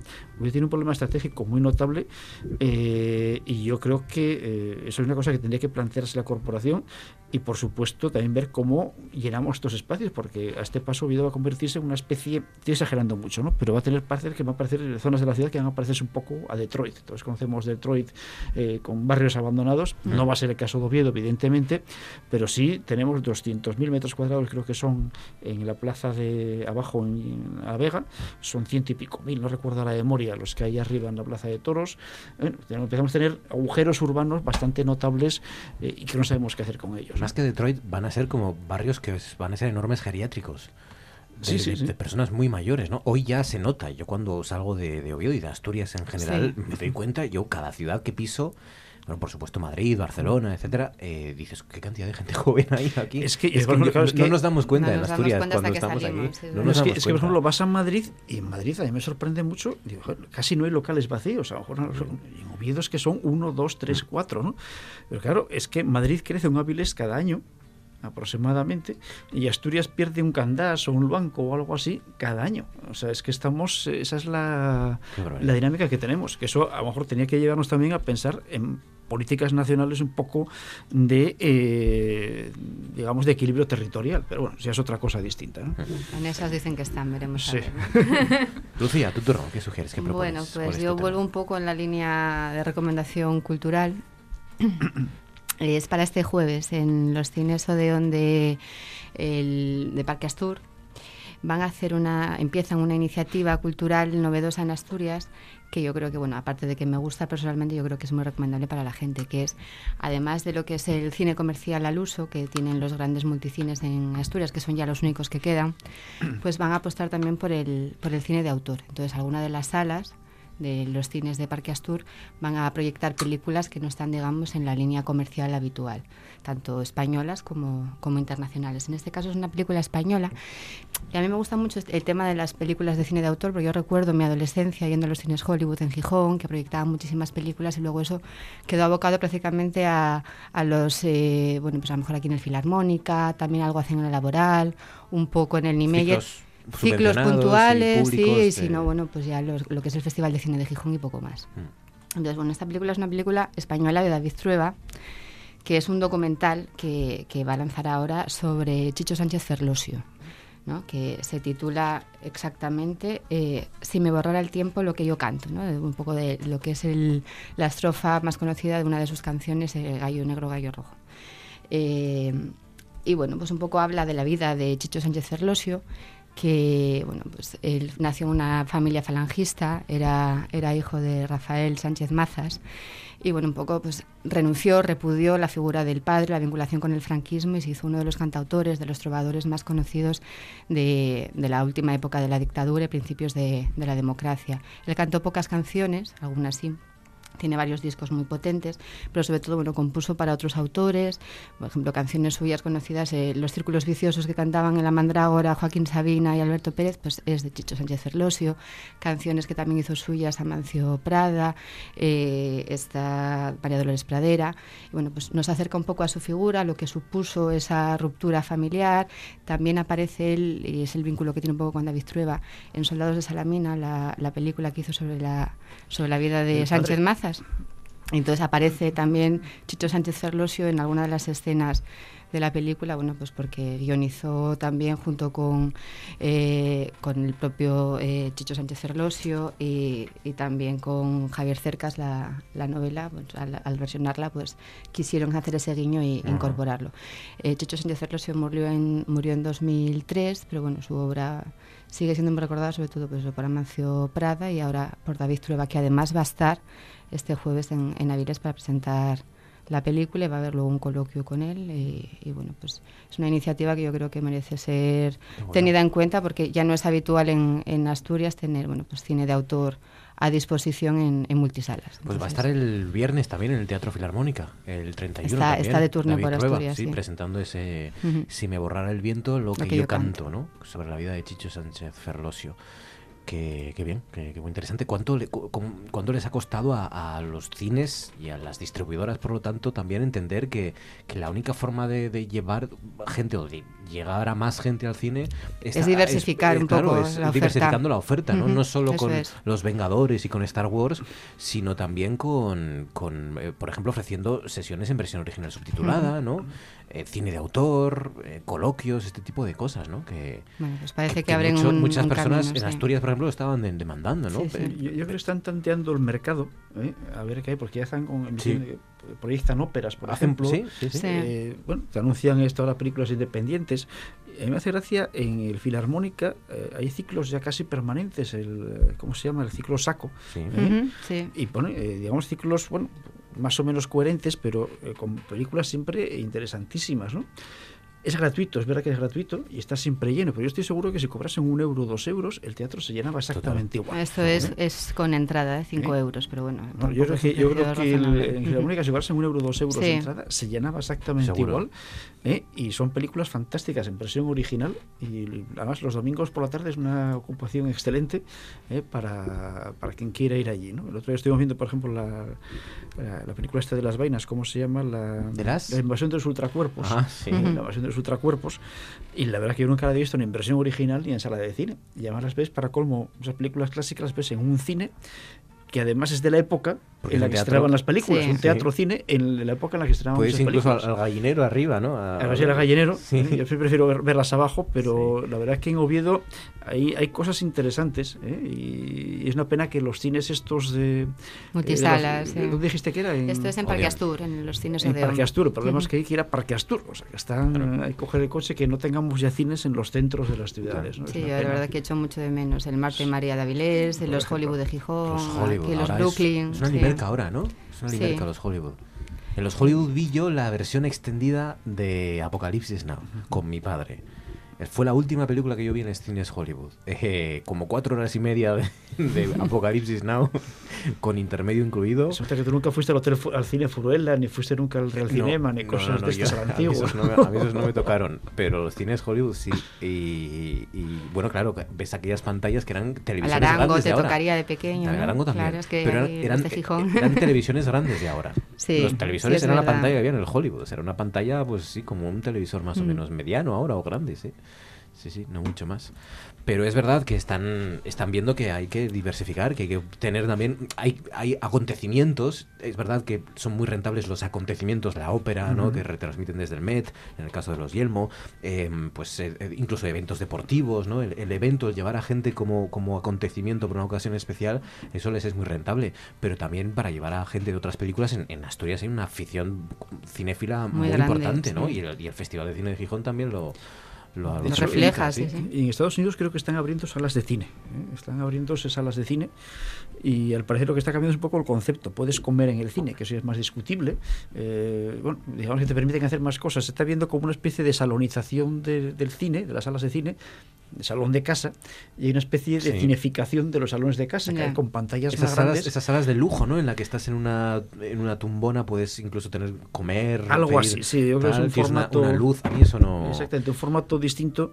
A mí parece un muy agradable tener una persona comiendo al lado. No, para nada. los olores, los ruidos, tal. Pero bueno, parece que eso lleva gente al cine, ¿no? No sé aquí cómo podrán adaptar ese formato, pero bueno.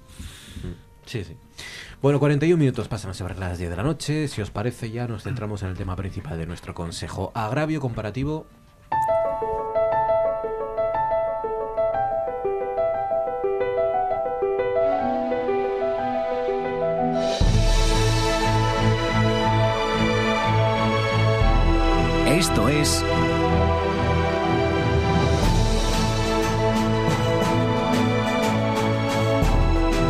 Noche tras noche.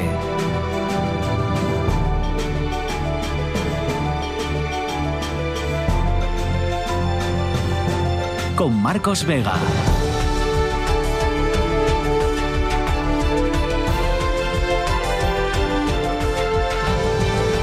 Bueno, primero con la cuestión de la oferta de lanzamiento del AVE Low Cost, el ABLOS, ¿no? Eh, no Ábalos, que es el ministro, eh, que deja pues también en evidencia, hoy decían los compañeros de la voz de Asturias, la situación de las cercanías en Asturias. Eh, el billete entre Madrid y Barcelona con esa oferta de lanzamiento cuesta 5 euros. Viajar entre Oviedo y Gijón, ida y vuelta, pues son 6,80, casi 7 euros.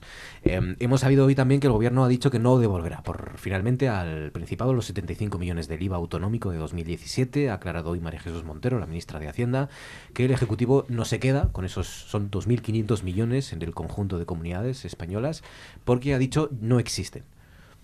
No ha explicado si es que lo, ya lo han gastado y por eso no existe, o pero el caso es que ha dicho que no. No, que ha dicho que no existen porque no se han recaudado. Porque no se han recaudado, ¿no? Eh, bueno, y, responsabilizó al, PP por oponerse a la aprobación de... Ha culpado porque no se han recaudado a, la, reforma que intentó hacer el nuevo gobierno, pero que el PP no echó abajo por los presupuestos. ¿no?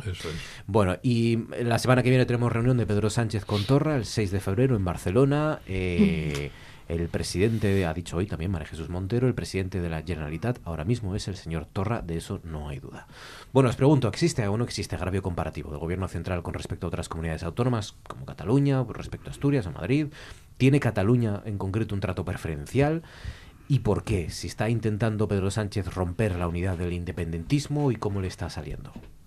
Oscar, ¿qué te parece todo esto? Pues eh, vamos a ver, este es un asunto eh, muy complejo, es un asunto muy conflictivo y es un asunto que tiene una historia, eh, una historia que inevitablemente, irremediablemente se va a prolongar todavía mucho tiempo por al menos esto es lo que, lo que parece. Sería milagroso que en un plazo corto, breve, pues eh, tuviéramos una solución que mm, eh, equilibrara las relaciones entre las diferentes comunidades autónomas y el, y el Estado y que fuera estable esa, esa solución, es decir, que eh, pudiéramos dedicarnos a otras cosas durante una década, dos décadas, tres décadas. No parece que eso vaya a suceder.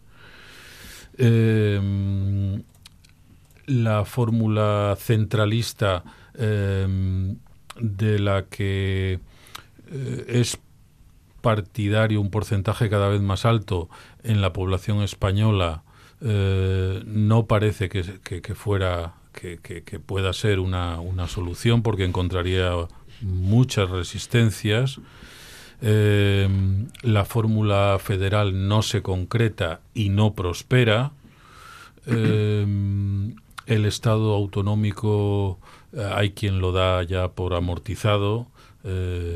Bueno, quizá no sea tanto, quizá haya que reconsiderar toda la experiencia de estos años, que tiene cosas muy buenas. Mm, quiero decir con esto que parece, parece que en la organización territorial del Estado en España eh, va a haber, ya hay y va a haber algún tipo de asimetría. Y esto es porque, en principio, eh, España es muy diversa. Eh, no es el tópico, es que es, la realidad hay grandes diferencias que, por cierto, algunas de ellas el Estado autonómico no ha sido capaz de reducirlas notablemente. Por ejemplo, las diferencias de renta que hay en, entre algunas comunidades permanecen casi tal cual desde que se eh, puso en funcionamiento el, Estado autonómico y eso pues debe hacernos reflexionar. Pero son tales las diferencias que parece inevitable que haya alguna asimetría, porque además esas diferencias están estimuladas políticamente. Ya no solo es que haya nacionalismos periféricos eh, que eh, reivindican, eh, practican una política incrementalista, quiero más, quiero esto, una vez que consigo esto, quiero esto otro, una vez que consigo aquello, más, y así sucesivamente, y en esas estamos desde hace bastante tiempo. Eh, son, por otro lado, nacionalismos que gobiernan sus comunidades autónomas, es decir, están muy arraigados, tienen una fuerte implantación, como demuestra el PNV en el País Vasco cada vez que hay elecciones, y, esos nacionalismos eh, no tolerarían fácilmente una uniformidad en el Estado autonómico como la que pudiera derivarse de, un Estado federal en el sentido más estandarizado eh, del término. Y claro, cualquier tipo de asimetría, me atrevo a decir, pues es motivo de conflicto. Y en realidad es lógico que, así sea, eh, porque esa simetría implica que efectivamente el Estado eh, va a tener una atención preferente que se va a manifestar de mil maneras distintas eh, hacia unas comunidades que y no hacia otras. Entonces, lo que nos falta por comprobar, y no sé si estos son buenos tiempos para intentarlo, pero es lo que nos falta por comprobar, y es lamentable que el Partido Socialista y el Partido Popular no consigan ponerse de acuerdo para esto, pero lo que nos falta por comprobar es si dándole al Senado la funcionalidad que le asigna la Constitución, es posible una conversación entre las comunidades autónomas para hablar precisamente de esta cuestión y ver qué tipo de asimetrías estaría dispuesta a consentir, por ejemplo, Extremadura o Asturias, y qué exigencias de, una mínima igualación eh, eh, plantearían. Y por el otro lado, eh, el País Vasco, Cataluña, hasta qué punto están dispuestas a implicarse en políticas compensatorias de, solidaridad interregional, de convivencia con el resto de las comunidades autónomas. Estoy hablando de esto justo cuando el presidente eh, eh, de Esquerra Republicana de Cataluña ha reiterado hoy, siendo una persona encarcelada, eh, que lo volverán a hacer. Que no lo dudemos, que lo volverán a hacer porque lo que han hecho es normal, no es delito y porque ellos son independentistas. Eh, es decir, que no sé realmente si vamos a encontrar en estos partidos eh, interlocutores con los que podamos debatir esto, que es lo que ha faltado, porque esto nunca se ha debatido y a mí me llama poderosamente la atención que eh, el resto de España, muchas comunidades autónomas, em, hayamos hablado mucho de agravio comparativo, mira los catalanes, mira los vascos, pues igual tenemos que hacer lo mismo, crear un partido regionalista, nacionalista y votarlo, que sea decisivo para unos presupuestos, para una investidura, debemos tomar nota de, cómo lo hacen ellos para hacer nosotros lo... Me ha llamado la atención que eh, eh, estas comunidades del resto de España nunca hayan desafiado a los nacionalismos catalán y vasco para hablar de esta cuestión, para, para, sentarlos, para retarlos a que se sienten a la mesa y hablen como se habló durante algún tiempo en, en torno a la financiación, por ejemplo.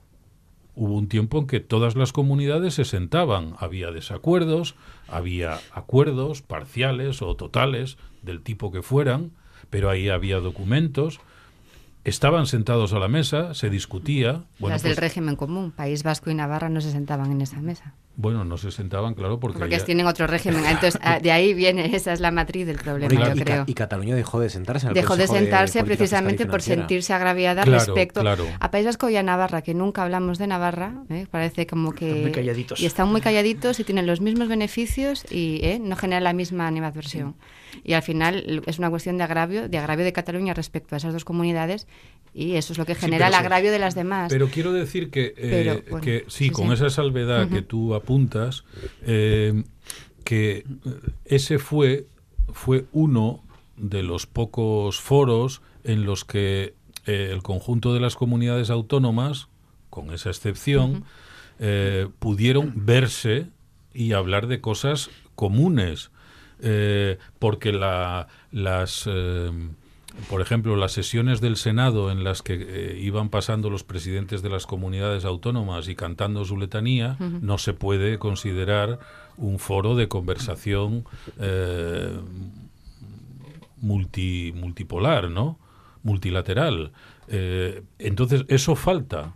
Y eso, en principio, eso iba a ser el Senado. Quiero subrayar que has dicho... Pero es eh, otra cosa. Darle al Senado la función que le da, que, le otorga la Constitución. Claro, no hay que inventarse No, no hay que inventarse nada. Es simplemente cumplir. Ajustarse a lo que... Quizá ahí, quizá ahí para, para cumplir esa función debidamente, quizá habría que revisar eh, el sistema electoral del Senado.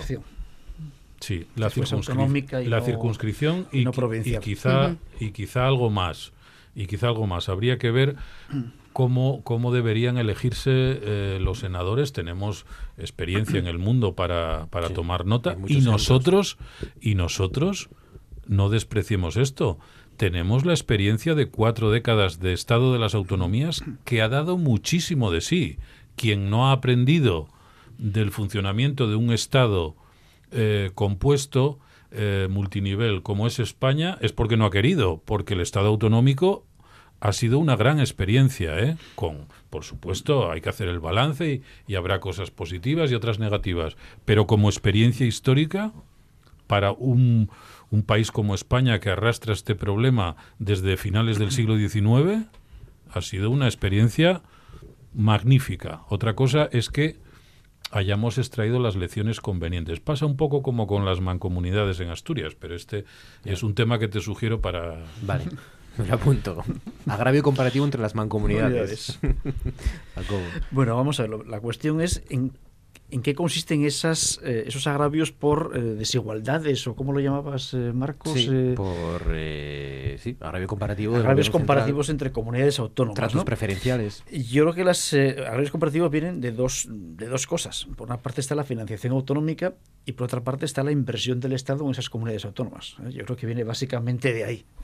Eso de que unos tienen AVE y yo no tengo AVE, eso de que unos tienen autopistas y yo no tengo autopistas. Bueno, y por lo apuntado antes del sistema del sistema fiscal, del sistema impositivo. Pero, sí, pero el sistema fiscal de alguna forma viene también relacionado con la viene también con la financiación de alguna manera, ¿no? que sea de forma un poco eh, tangencial. ¿no?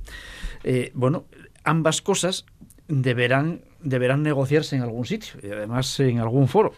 Claro, eso estaba en la famosa conferencia de presidentes que eso bueno, parece que no ha ido más.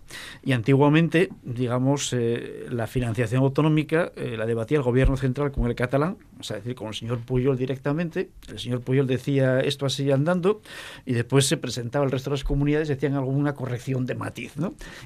era un sistema confederal de andar por casa, no sé si era confederal o si sería bilateral, no sé cómo se llamaría eso, de andar por casa, ¿no? Era un poco peculiar. Eh, Federalismo asimétrico. es la etiqueta que pusieron algunos, algunos soberanistas catalanes. La cuestión es que tenemos un país. Politólogos, por cierto. Tenemos un país, tenemos un país, España, que es eh, le encanta la igualdad. Pero claro, la igualdad, eh, digamos, entre territorios, como decía Oscar, muy, muy disímiles, eh, sobre todo en riqueza, en potencial, en industria y en problemáticas, en problemas que puedan tener, y eso nos lleva a que, de alguna forma, para pactar la financiación y para pactar las inversiones del Estado, que sobre todo la financiación autonómica, habrá que ponerse de acuerdo, y también las políticas fiscales, eh, que parece que también ahí va a haber también alguna mesa por ahí, digamos que habrá que ponerse de acuerdo de alguna manera. Y en esto Cataluña es fundamental, porque el tema catalán va a ser la clave. Los catalanes, en el fondo, parece que lo que quieren o lo que querían por lo menos, ya no saben bien dónde están, era tener una mejor financiación, o sea, tener algo parecido, no tanto como el País Vasco, pero tener, eh, digamos, más dinero para ellos, para auto, gobernarse y quizá pasar las transferencias, eh, pues, eh, algunas transferencias concretas, de, no sé cuáles eran exactamente, pero bueno, hablaban de, algo más que de más dinero para la sanidad y no sé qué más, ¿no? Bien, a partir de ahí no se puede negociar la financiación autonómica mientras en Cataluña no se arregle el pifostio que hay ahí montado. ¿no? Eh, en ese sentido, eh, me imagino que el problema que tienen los incrementalistas que decía Óscar es que ya no han llegado, no pueden ir más lejos, aparte de hacer efectiva la independencia, donde pueden ir por ese lado no pueden, no tienen mucho más que rascar, ¿no? Entonces la cuestión es cómo dan marcha atrás, cómo eh, en vez de incrementar, decrementan un poco sus peticiones, cómo van marcha atrás. Es el problema que están ahora, a mi modo de ver.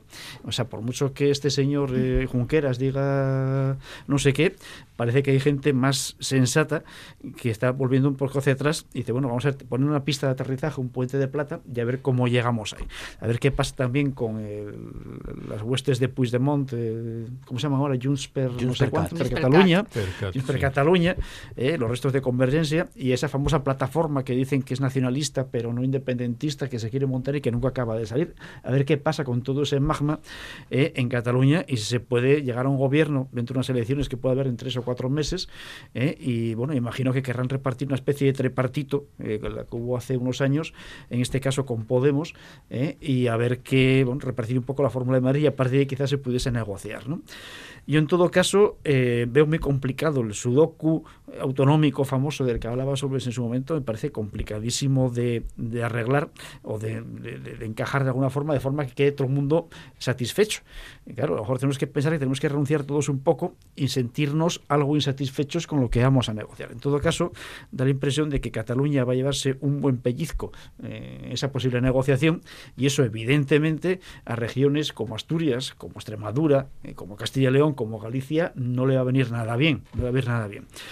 Eh, como bien decía Óscar, yo creo que a lo mejor hace falta repensar un poco el Estado autonómico. Es decir, eh, en España tenemos casi España dividida en tres tercios aproximadamente. Un tercio que quiere más autonomía, un tercio que quiere que quedemos como estemos, estar, estar como estamos, y otro tercio que quiere, que quiere devolución de competencias. ¿no? Vamos a ver qué pasa, pero yo creo que Alemania nos puede dar una pista. En Alemania tenían problemas parecidos a los nuestros, había mucha conflictividad eh, judicial, de competencial y demás con el tema este de eh, con las competencias autonómicas y lo que decidieron fue simplificar algunas cosas, se devolvieron algunas eh, algunas competencias, se recentralizaron otra vez, se recoordinaron de alguna forma, pero a cambio se potenció el Bundesrat o la Cámara regional, la Cámara de las lo que sea aquí el Senado, lo equivalente al Senado, ¿no?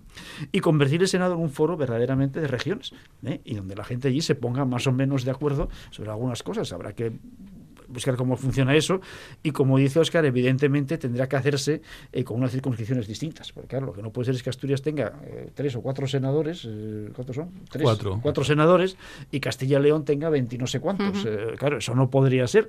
Entonces habría que ver cómo se organiza eso. Pero creo que deberíamos ir por ahí, pero claro, para eso hace falta acuerdos, hace falta pactos, hace falta más que diálogo o negociaciones potentes y no veo que esté el clima nacional al menos en lo superficial es que, eso. Es que la cuestión de Cataluña es, eh, eh, ¿en qué cabeza va a caber que, alguien, que si existe la posibilidad de arreglar todo este tinglado que hemos sufrido en los últimos años con más inversión en Cataluña, a ver quién es el guapo que dice, no, no, pues esto tampoco, ¿no? Es que al final, eh, si, mm. si, nos ponen la, la, tesitura de, bueno, el, tema del procés se arregla o, o, al menos lo arreglamos o lo solucionamos durante algunos años con más inversión en Cataluña.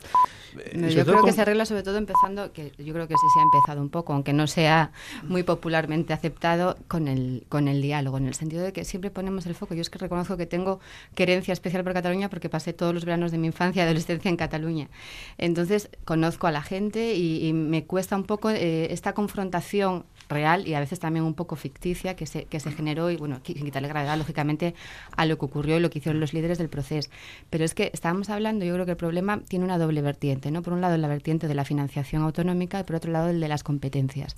Y siempre ponemos el foco en Cataluña, porque lógicamente en los últimos años ha copado protagonismo mediático, pero luego tenemos, por ejemplo, el tema que hablábamos antes de País Vasco y de Navarra, tenemos el problema de, de Madrid y el, y el debate sobre la armonización fiscal. Es decir, hay muchos mini debates, ¿no? Porque hablamos mucho de Cataluña, pero no hablamos de Madrid, de cómo Madrid hace competencia desleal muchas veces a, pues a Castilla-La Mancha, Castilla y León y en general a casi muchas eh, ciudades medianas y grandes de, España, porque capta eh, recursos y capta empresas multinacionales precisamente por esos bajos impuestos, pero luego piden y demandan a través de la financiación fiscal que eh, la financiación autonómica les compense esa pérdida que han, que han generado por la bajada de impuestos. Entonces yo creo que los problemas son, son complejos. Lógicamente, si fuera tan sencillo, pues en una tertulia cualquiera lo hubiéramos solucionado y no, lleváramos, no llevaríamos 10 o 15 años debatiendo sobre esto.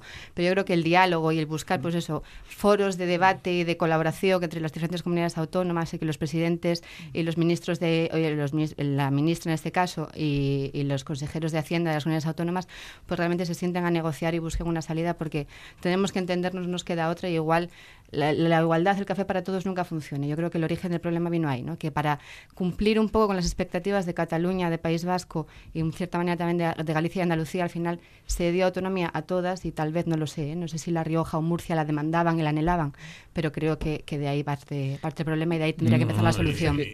Incluso Asturias. Asturias, Asturias tendría que haber tenido mucha más reivindicación de la que tuvo, porque también la clase política en ese momento tenía miedo a, a reivindicarse y en Madrid le pararon los pies, pero Asturias es la segunda comunidad de la, de la vía ordinaria del estatuto cuando podía haberlo sido si hubiera querido de digamos de las históricas. Entonces sí pero quiero decir que en Asturias en el momento de establecerse la autonomía tampoco había una reivindicación pero política, no sé si social, más bien de la clase política. Asturias lleva 15 años sin demandar eh, competencias al Estado, más o menos.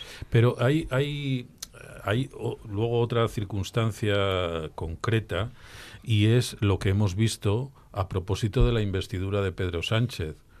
Pedro Sánchez, para conseguir su investidura, ha firmado eh, acuerdos con media docena de partidos, cada uno de su comunidad autónoma. Bueno, porque tampoco tenía mucho margen más de maniobra. Si Ciudadanos o el PP se hubieran venido sí, a pero cosa, esos, pero, pero esos, pero esos acuerdos eh, implican pues inversiones, demandas eh, satisfechas, etcétera, etcétera. Eso es ¿Qué, negociar, qué claro. sucede con las comunidades?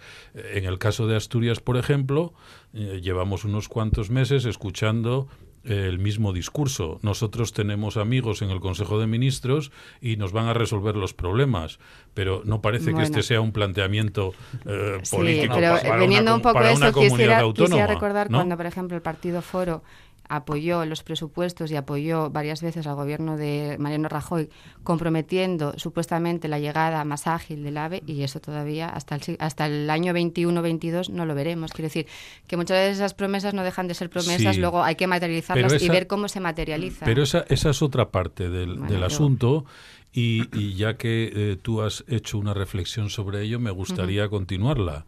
Eh, porque hoy eh, hemos oído en el Parlamento catalán a un portavoz de los comunes pedir como primera medida para eh, eh, facilitar el aterrizaje, marcha atrás de los independentistas, la reforma del Código Penal, suprimir el delito de, de sedición. Claro, primero son independentistas, declaran la independencia y no sabemos si la declaran en serio o en broma, o si es un juego. Acaban en la cárcel, porque los jueces se toman en serio las cosas. Y cuando están en la cárcel, entonces piden que el juego siga reformando el Código No, Penal. pero no tiene efecto retroactivo, quiero Pa- decir, el que está condenado ya está condenado. Sí, pero, pero la sentencia es firme. Pero la reforma del Código Penal, posteriori. si, si- si se hiciera, les afectaría. a Les a- posteriori, según para, para luego los ter- el tercer grado y estas cosas. Sí, Pero sí. vamos, decir, pero la, la Sí, pena le- está... No, no, les afectaría, al parecer, reduciendo su estancia en la cárcel a prácticamente nada, porque Sí, con, el tiempo, con el tiempo que ya llevan, prácticamente saldrían, saldrían a la calle. Eh, otra cosa es el otro delito que tienen, el de malversación Eso y la inhabilitación. Ujú. ¿Qué pasaría con ella? Pero quiero decir que cuando, cuando se dice esto de que, eh, bueno, es que esto del proceso en realidad eh, era una sobreactuación, bueno, pues para ser una sobreactuación al Estado español le ha salido muy caro, le está saliendo muy, muy caro, en todos los términos, no solo en términos económicos, sino también en términos de autoridad y de prestigio del Estado español. Tú fíjate lo que, lo que, lo que significa que el presidente del gobierno de España la próxima semana se vaya a ver con un presidente que está inhabilitado como diputado, es decir, que legalmente y mientras no haya una sentencia firme es posible que pueda continuar en el cargo, Sí. pero, pero fíjate en qué condiciones continúa, habiendo sido inhabilitado como diputado. ¿Y por qué? Por desobedecer a una autoridad del Estado de Derecho. Eh, ca- Casi se podría pensar que el propio presidente del gobierno le va a, a dotar de más autoridad que el propio Parlamento de Cataluña, que lo ha inhabilitado esta semana, ¿no? Sí, Eh, pero a mí, a mí me parece que Bueno, aquí, como, como diputado, no como presidente Yo, del Parlamento. yo- yo soy muy partidario del diálogo, tanto como Junqueras. A mí también me parece que hay que verse las caras con los independentistas. Son españoles, a fin de cuentas, de momento. Sí, sí. Son parte, hay que escuchar qué es lo que proponen, qué inquietudes tienen, e- etcétera. Ahora, yo pienso que con el juego este habría que terminar. Esto o lo tratamos seriamente o no lo tratamos. Y, y para eso hace falta, yo creo, que eh, los eh, independentistas, los dirigentes independentistas, acepten que han estado actuando fuera de la ley. Claro que sí. Y eso no se está dando. pero, pero es que Rápidamente, Jacobo. No, justamente porque los problemas de financiación, eh, los problemas de competencias competenciales, los problemas de atribuciones de los gobiernos, son debates que están en cualquier país. Eh, los hay en Estados Unidos, los hay en Alemania. Eso es normal. El problema es que aquí está mediatizado precisamente por el tema identitario, por la parte identitaria, que eso en otros países no ocurre.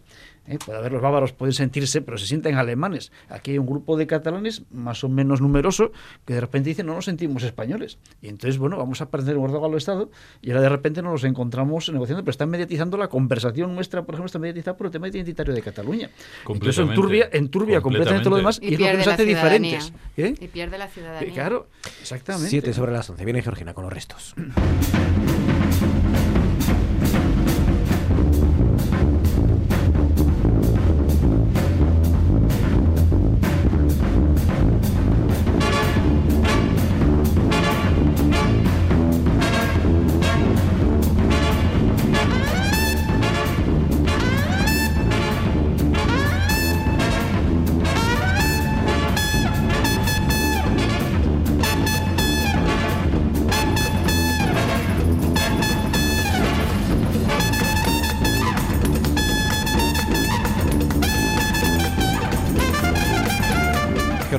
Buenas noches. Hola de nuevo. ¿Qué tal? ¿Sigue lloviendo por ahí fuera? ¿Cómo está la eh, cosa? Sí, bueno, orvallando. Bueno, recuérdame que eh, a Lucía Fraga no la traiga para hablar de Cataluña, pues está adoctrinada. Está adoctrinada, ¿eh? Es una niña educada en Cataluña y esto, esto al final madre está... Mía, las filias y las fobias de cada uno que dejarlas en casa. Está viendo esto, seguro que ve TV3 en casa. Imagínate. En la intimidad, fíjate, como otros. Fíjate, o sea que, pues, ¿eh? vetada, Lucía Bueno, Fraga. muy bien. Déjanos un resto que tengas a mano por ahí. Eh, pues bueno, eh, la última campaña publicitaria de McDonald's. Eh, ¿Os acordáis de el plátano que estaba en Sí. una galería? Bueno, Sí, sí. bueno, pues esto viene a ser más o menos lo mismo, porque McDonald's subasta su última pajita de plástico. Qué bonito. Y eh, de momento la puja ya alcanza... Usada, perdón, usada. No, Va. sin usar. Bueno. Es de la última del último lote, porque el 24 de febrero ya no, no hacen más de estas. Bueno, pues ya eh, la puja ya ha alcanzado los 5.000 euros. Y, y para seguir, ¿eh? Por una, un por una pajita. trozo de plástico. Pa- por una pajita. Una pajita. Lo digo ba- bajito, por si acaso. Una pajita cara. ¿2.000? ¿Cuánto? 5.000. 5.000. 5.000. 5.000 euros. Ahora imagínate lo que valdrá dentro de 50 años. Claro. Ya. Porque eso no, eso no- eso no se biodegrada, además. A lo mejor menos. Claro. Hasta ahí nuestro consejo de actualidad. Oscar Buznego, Lucía Fraga, Jacobo Blanco. Gracias. A los Gracias, tres. Un placer. Feliz semana.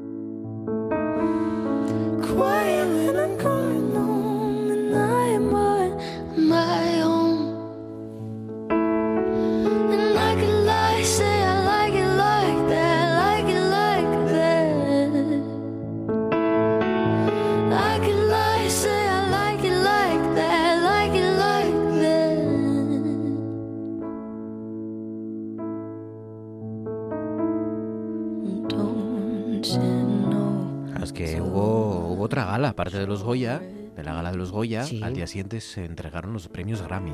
Ay, es verdad. Y bueno, ganó Rosalía el, el suyo. La nuestra. La nuestra Rosalía. Pero la que arrasó fue Billie Eilish. La Que tuya. mí- que me, me gusta mucho Billie Eilish. Sí, Sí, sí, sí, sí. Es muy buena y de hecho este fue uno de los grandes momentos de la gala. La interpretación de Billie Eilish de este When the Party's Over en directo y, y realmente es una tía 18 años tiene nada más. Madre 17, mía. 18 años. Qué asco, de verdad. Qué asco, de verdad. Y ya gente dando joven. conciertos y grabó el disco en su casa. Madre mía. Madre mía. Es que... De verdad. Sí, sí, sí. No se puede tener tanto talento tan pronto. Ay, me frustro. Claro. Es la Bernini de la música. Qué horror.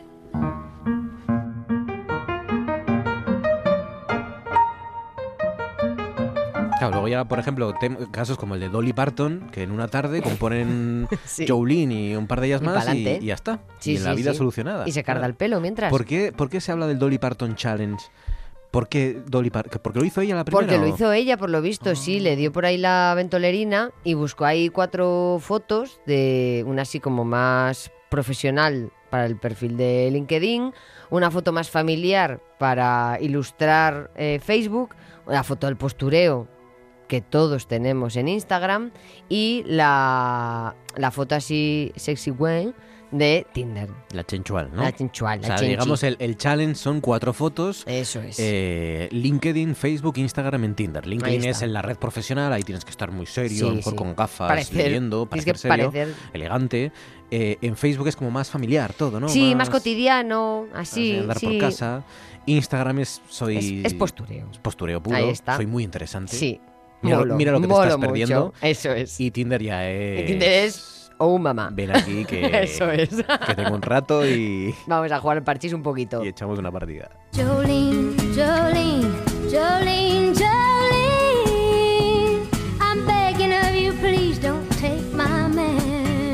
Con Dolly Parton Challenge hoy eh, lo ha aplicado Patri Pérez al arte, ¿no? Sí, pero no he cogido porque, claro, para mí esto fue un filón. Vamos a cribar ahora cuatro pinturas que me salían chorrocientas mil. Yo eché el fin de semana en esto porque no tengo vida, como todo el mundo sabe. Es que es muy autónoma. ¿eh? Sí, pues me gustan a mí estas tonterías, ya sabes que a mí me gustan mucho, me pierden. Entonces al final mm, me he puesto yo modo perspectiva de género, que últimamente vivo así eh, constantemente, que es muy bueno, lo recomiendo. Y he seleccionado cuatro pinturas protagonizadas por mujeres. Y lo he ilustrado con canciones de Dolly Parton. Me ¿Las arriba. cuatro? Las cuatro, Me ha rizado el rizo, ¿eh? Madre amigo, mía. a mí no me pinches. Hay mucha mujer aquí, ¿eh? Sí, Está- sí, va a salir mucho bueno de aquí. Madre mía. Por Entonces- cierto, conozco, conozco a dos de las de las de los cuadros que propones. ¿Sí? Ah, pues yo te ilustro hoy, que para eso, para eso he venido yo hoy aquí. Vale. Te, vamos, si te parece, con la primera canción. Venga, Sería LinkedIn. la canción de LinkedIn. Tumble out of bed and I stumble to the kitchen. Pour myself a cup of ambition and yawn and stretch and try to come to life. In the shower and the blood starts pumping. Out on the streets, the traffic starts jumping with folks like me on the job from nine to five. De 9 a 5, por servicio y lealtad, pensarías que merezco que me asciendan, quiero seguir adelante, pero el jefe no parece dispuesto a dejarme. Algunas veces juraría que ese hombre me tiene manía. Mira tú, ¿eh? Es que Esto Dolly cantaba Parton Dolly es bien. Parton, es o sea, es, es brutal. Fenómeno, Dolly Parton.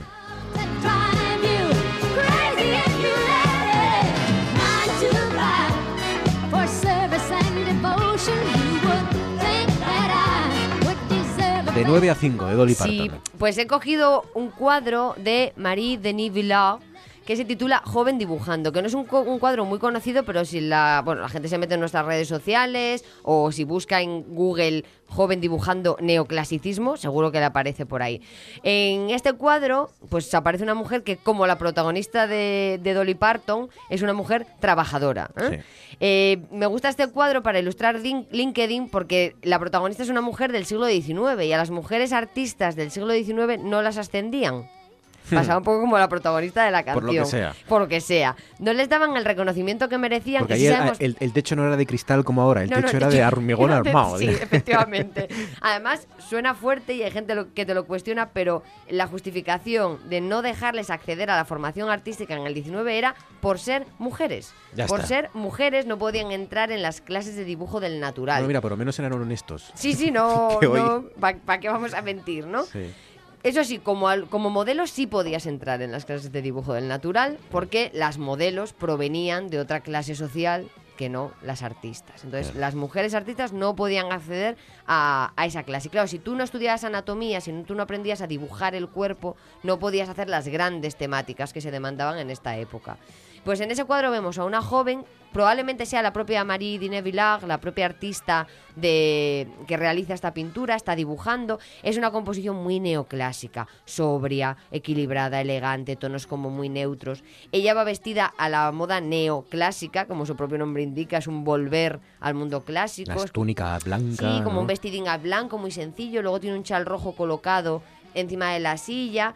Y tenemos que pensar que las pinturas neoclásicas y sobre todo las pinturas realizadas por mujeres eran como una especie de entrevista de trabajo. Lo que tenían que hacer las artistas era demostrar lo que sabían hacer, ya que voy a pintar un cuadro, te voy a demostrar que yo soy más válida que ninguna. Y eso es lo que intenta hacer esta artista en este cuadro. Que se pintar ojos, que se pintar caras, manos, cuerpos, eh, perspectiva, paisajes, perspectiva, todo junto, todo Y te muestro en el cuadro que yo estoy dibujando. Ah, claro. Claro, claro, claro. Pues oye, me gusta mucho, ¿eh? las, las, las, arrugas del vestido, esto es una virguería. Es genial. Durante mucho tiempo, casualidad de la vida, este cuadro se atribuyó al maestro de, esta artista, a, a Jacques-Louis David. Pero después se supo que el año en que se expuso este cuadro él no había participado en la exposición. Marie-Denise Villard, eh, Marie Denise Villers, Villers es la joven dibujando en LinkedIn. Sí. ¿Facebook es el siguiente? Vamos a Facebook.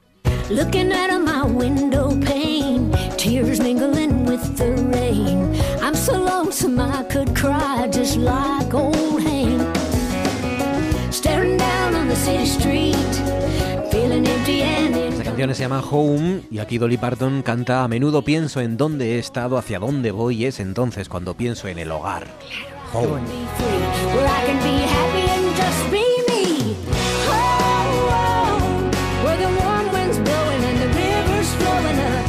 Más casero. Y he cogido el- una de mis artistas favoritas, que es Elisabeth Villelebrand, eh, que en un autorretrato que hace con su hija Julie. Y es un cuadro de 1789, que lleva una época complicada, un año complicado, especialmente si vives en Francia, sobre todo si trabajas para Luis XVI y María Antonieta. Porque Elisabeth Villelebrand era la pintora de María Antonieta. Entonces Hicieron estaba, un, un ERE. estaba la cosa complicada, en la claro. empresa. Lo que nos muestra en este autorretrato con su hija es una imagen muy tierna. Está abrazando a su hija. Es en el siglo XIX, en este caso finales del XVIII, es cuando muchos cuadros empiezan a mostrar afecto hacia los niños. Los niños antes aparecían ahí como puestos por el ayuntamiento en los cuadros. Hmm. Si os dais cuenta, Goya, por ejemplo, empieza a mostrar a los niños que se comportan como niños. Niños. Velázquez también lo había hecho Sí. antes, pero bueno, ahora eh, se publican las ideas de Rousseau. Sabemos que Villelebrand era una seguidora de las ideas de Rousseau, donde empieza a darle importancia a la etapa infantil. Y lo que defiende Rousseau es vamos a tratar bien a la infancia para que luego esa infancia sean adultos como tienen que ser. Bueno, pues esto es lo que nos muestra Villelebrand, que también si te fijas aparece vestida a la manera neoclásica.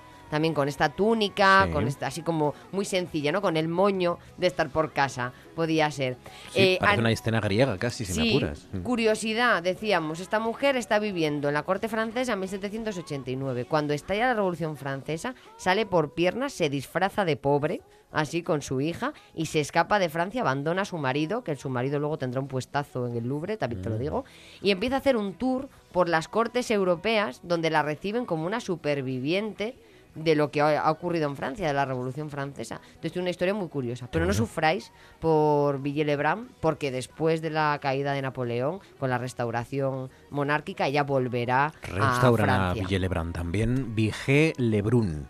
Eso es nuestra protagonista del Facebook de hoy con esa escena de madre e hija, se supone, ¿no? Madre e hijo en Facebook. Eh, ¿Nos da tiempo a una más? Nos Venga, da vamos a más. darle. Esta es mi I favorita. Just a simple country girl. I wanted to be pretty more than anything in the world. Crecí pobre y harapienta. eh, solo una simple chica de campo quería ser más que nada en el mundo, como Barbie. ¿Viste tú? Qué canción, Back ¿eh? Boots Barbie Tremendo. de Dolly Parton. Pues yo he escogido para Instagram la foto de más postureo que he encontrado, que es eh, la condesa de Vilches, de Oh. Federico de Madrazo, que he mi encontrado novia, en- mi novia, perdona. Sí, ¿eh? Pues he encontrado en internet que es nuestra Yoconda. Ya sabes que a mí lo de que ¿Ah, sí? comparen a obras de arte me pone enferma. Perdona, ya le gustaría la Yoconda. Buah, que no. Anda Vamos, que no. O sea, son los ojos más hermosos del Museo del Prado. La ¿eh? mirada, Fíjate lo que te es estoy verdad. diciendo. Bueno, pues Es una de esas fíjate- miradas que, que, eh, es que te persiguen el resto de la visita al museo. Pues fíjate que, que esto es muy ilustrador, lo, lo que estás comentando, porque al final estamos viendo un cuadro que en teoría es neoclásico, pero hemos dicho que lo neoclásico es sobriedad.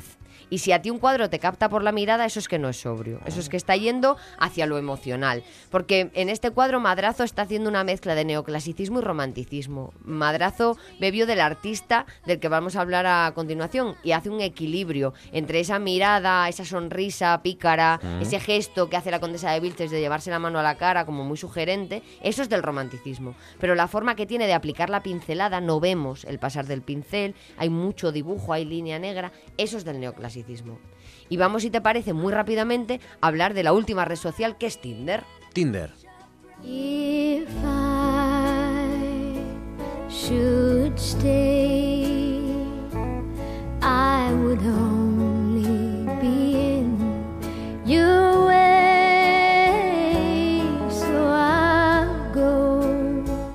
Always Yo Love You, que, que no es de Whitney Houston, es No, de es de Dolly Parton. Parton, Luego sí, la hubo- cantó hubo vida antes del magníficamente.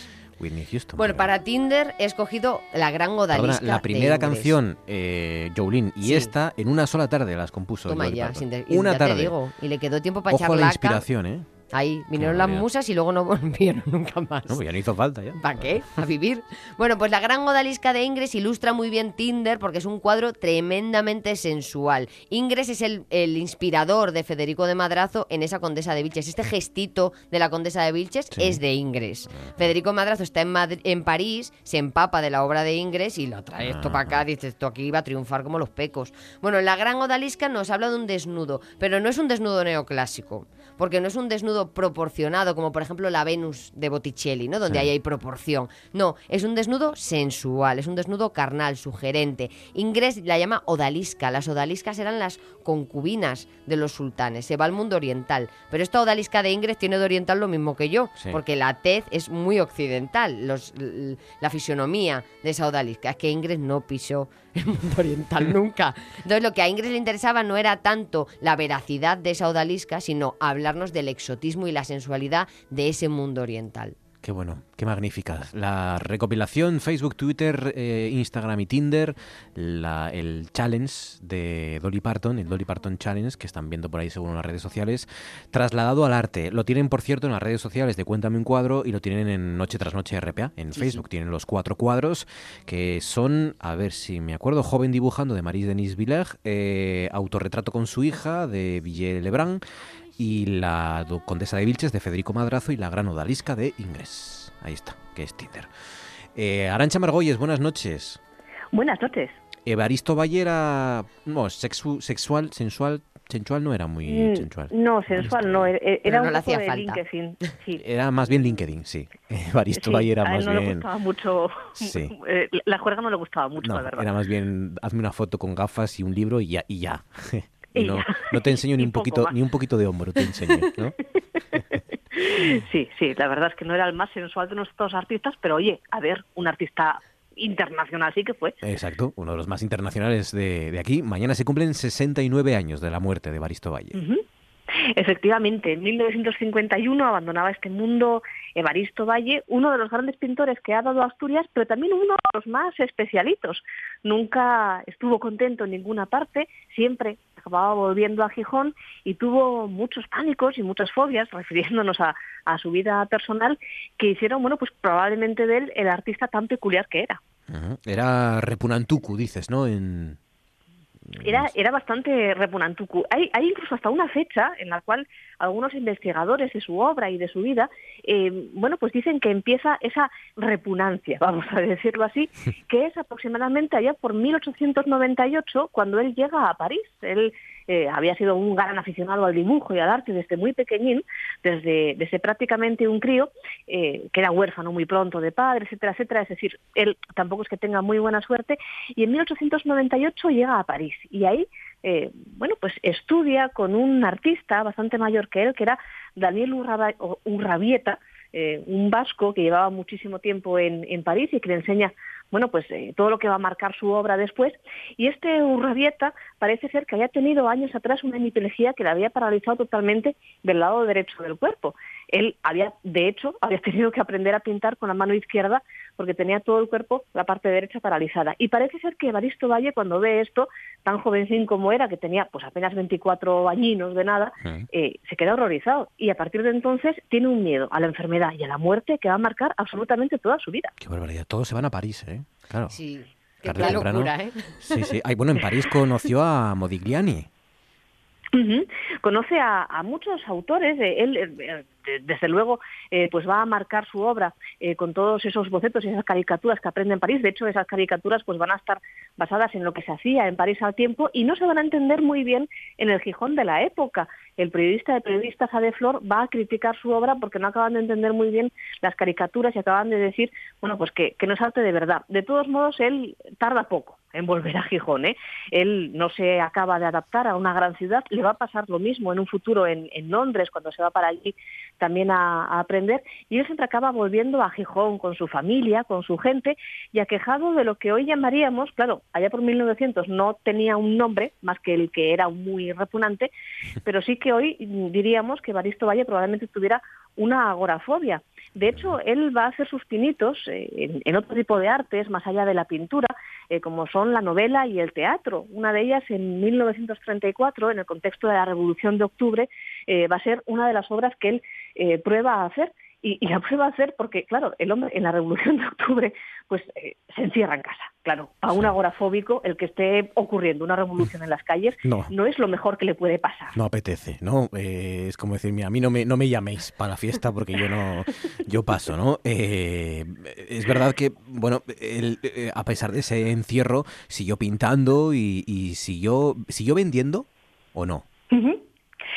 bueno, él mm, sí que era eh, próspero en, pintura, sí que es cierto que tuvo algunos fracasos que él exageró bastante. Como digo, mm, su arte no acababa de ser comprendido del todo en algunos sectores de Gijón. Cuando él va a Nueva York, eh, finalmente pues a exponer su, su obra muchos años después, pues parece que el éxito de la obra, de la exposición, pues tampoco es lo que se esperaba y eso sumerge a Evaristo Valle en una profunda, en una profunda depresión y desde luego donde no destaca o donde no va por lo menos a destacar en los primeros años, es en el mundo de la literatura. De hecho, hay quien dice que su primera obra, en 1919, eh, tiene un nivel de ventas bastante bajo, muy, muy bajo. Se llama OBS Isabel la obra y que pues todos los ejemplares que le quedaban por vender se deprime tanto que los tira al mar. A ver, Qué hay que tener un poco de paciencia, hombre, Evaristo. al final triunfaste. Bueno, falleció en Gijón, como saben, el 29 de enero de 1951. ¿Vuestras horas favoritas de Boristo Valle, Patri? Eh, para mí, El pecado original, que está en la colección del Bellas Artes de Asturias. En el Bellas Artes. Sí. Porque la mayor parte está en Somió, ¿no? sí, pero lo ha cogido en el Dolly Parton Challenge que se ha hecho el Bellas Artes de Asturias, la ha cogido para Tinder, ah. el pecado original. ¿La tuya, Margolles? Pues fíjate, Marcos, que yo me saldría un poco del arte y me iría un poco más claro, evidentemente, a mi terreno que es la historia y elegiría las caricaturas que Baristo Valle hizo para el comercio y que retratan personajes muy conocidos, pero algunos no tanto. Y que, bueno, pues, pues, él ahí, ahí dejó. Cuídate, Margolles, gracias, un, abrazo fuerte. Patri Pérez, gracias. Gracias, a todos ustedes por su confianza. Mañana les, les esperamos a partir de las nueve y media. Hasta entonces, gracias.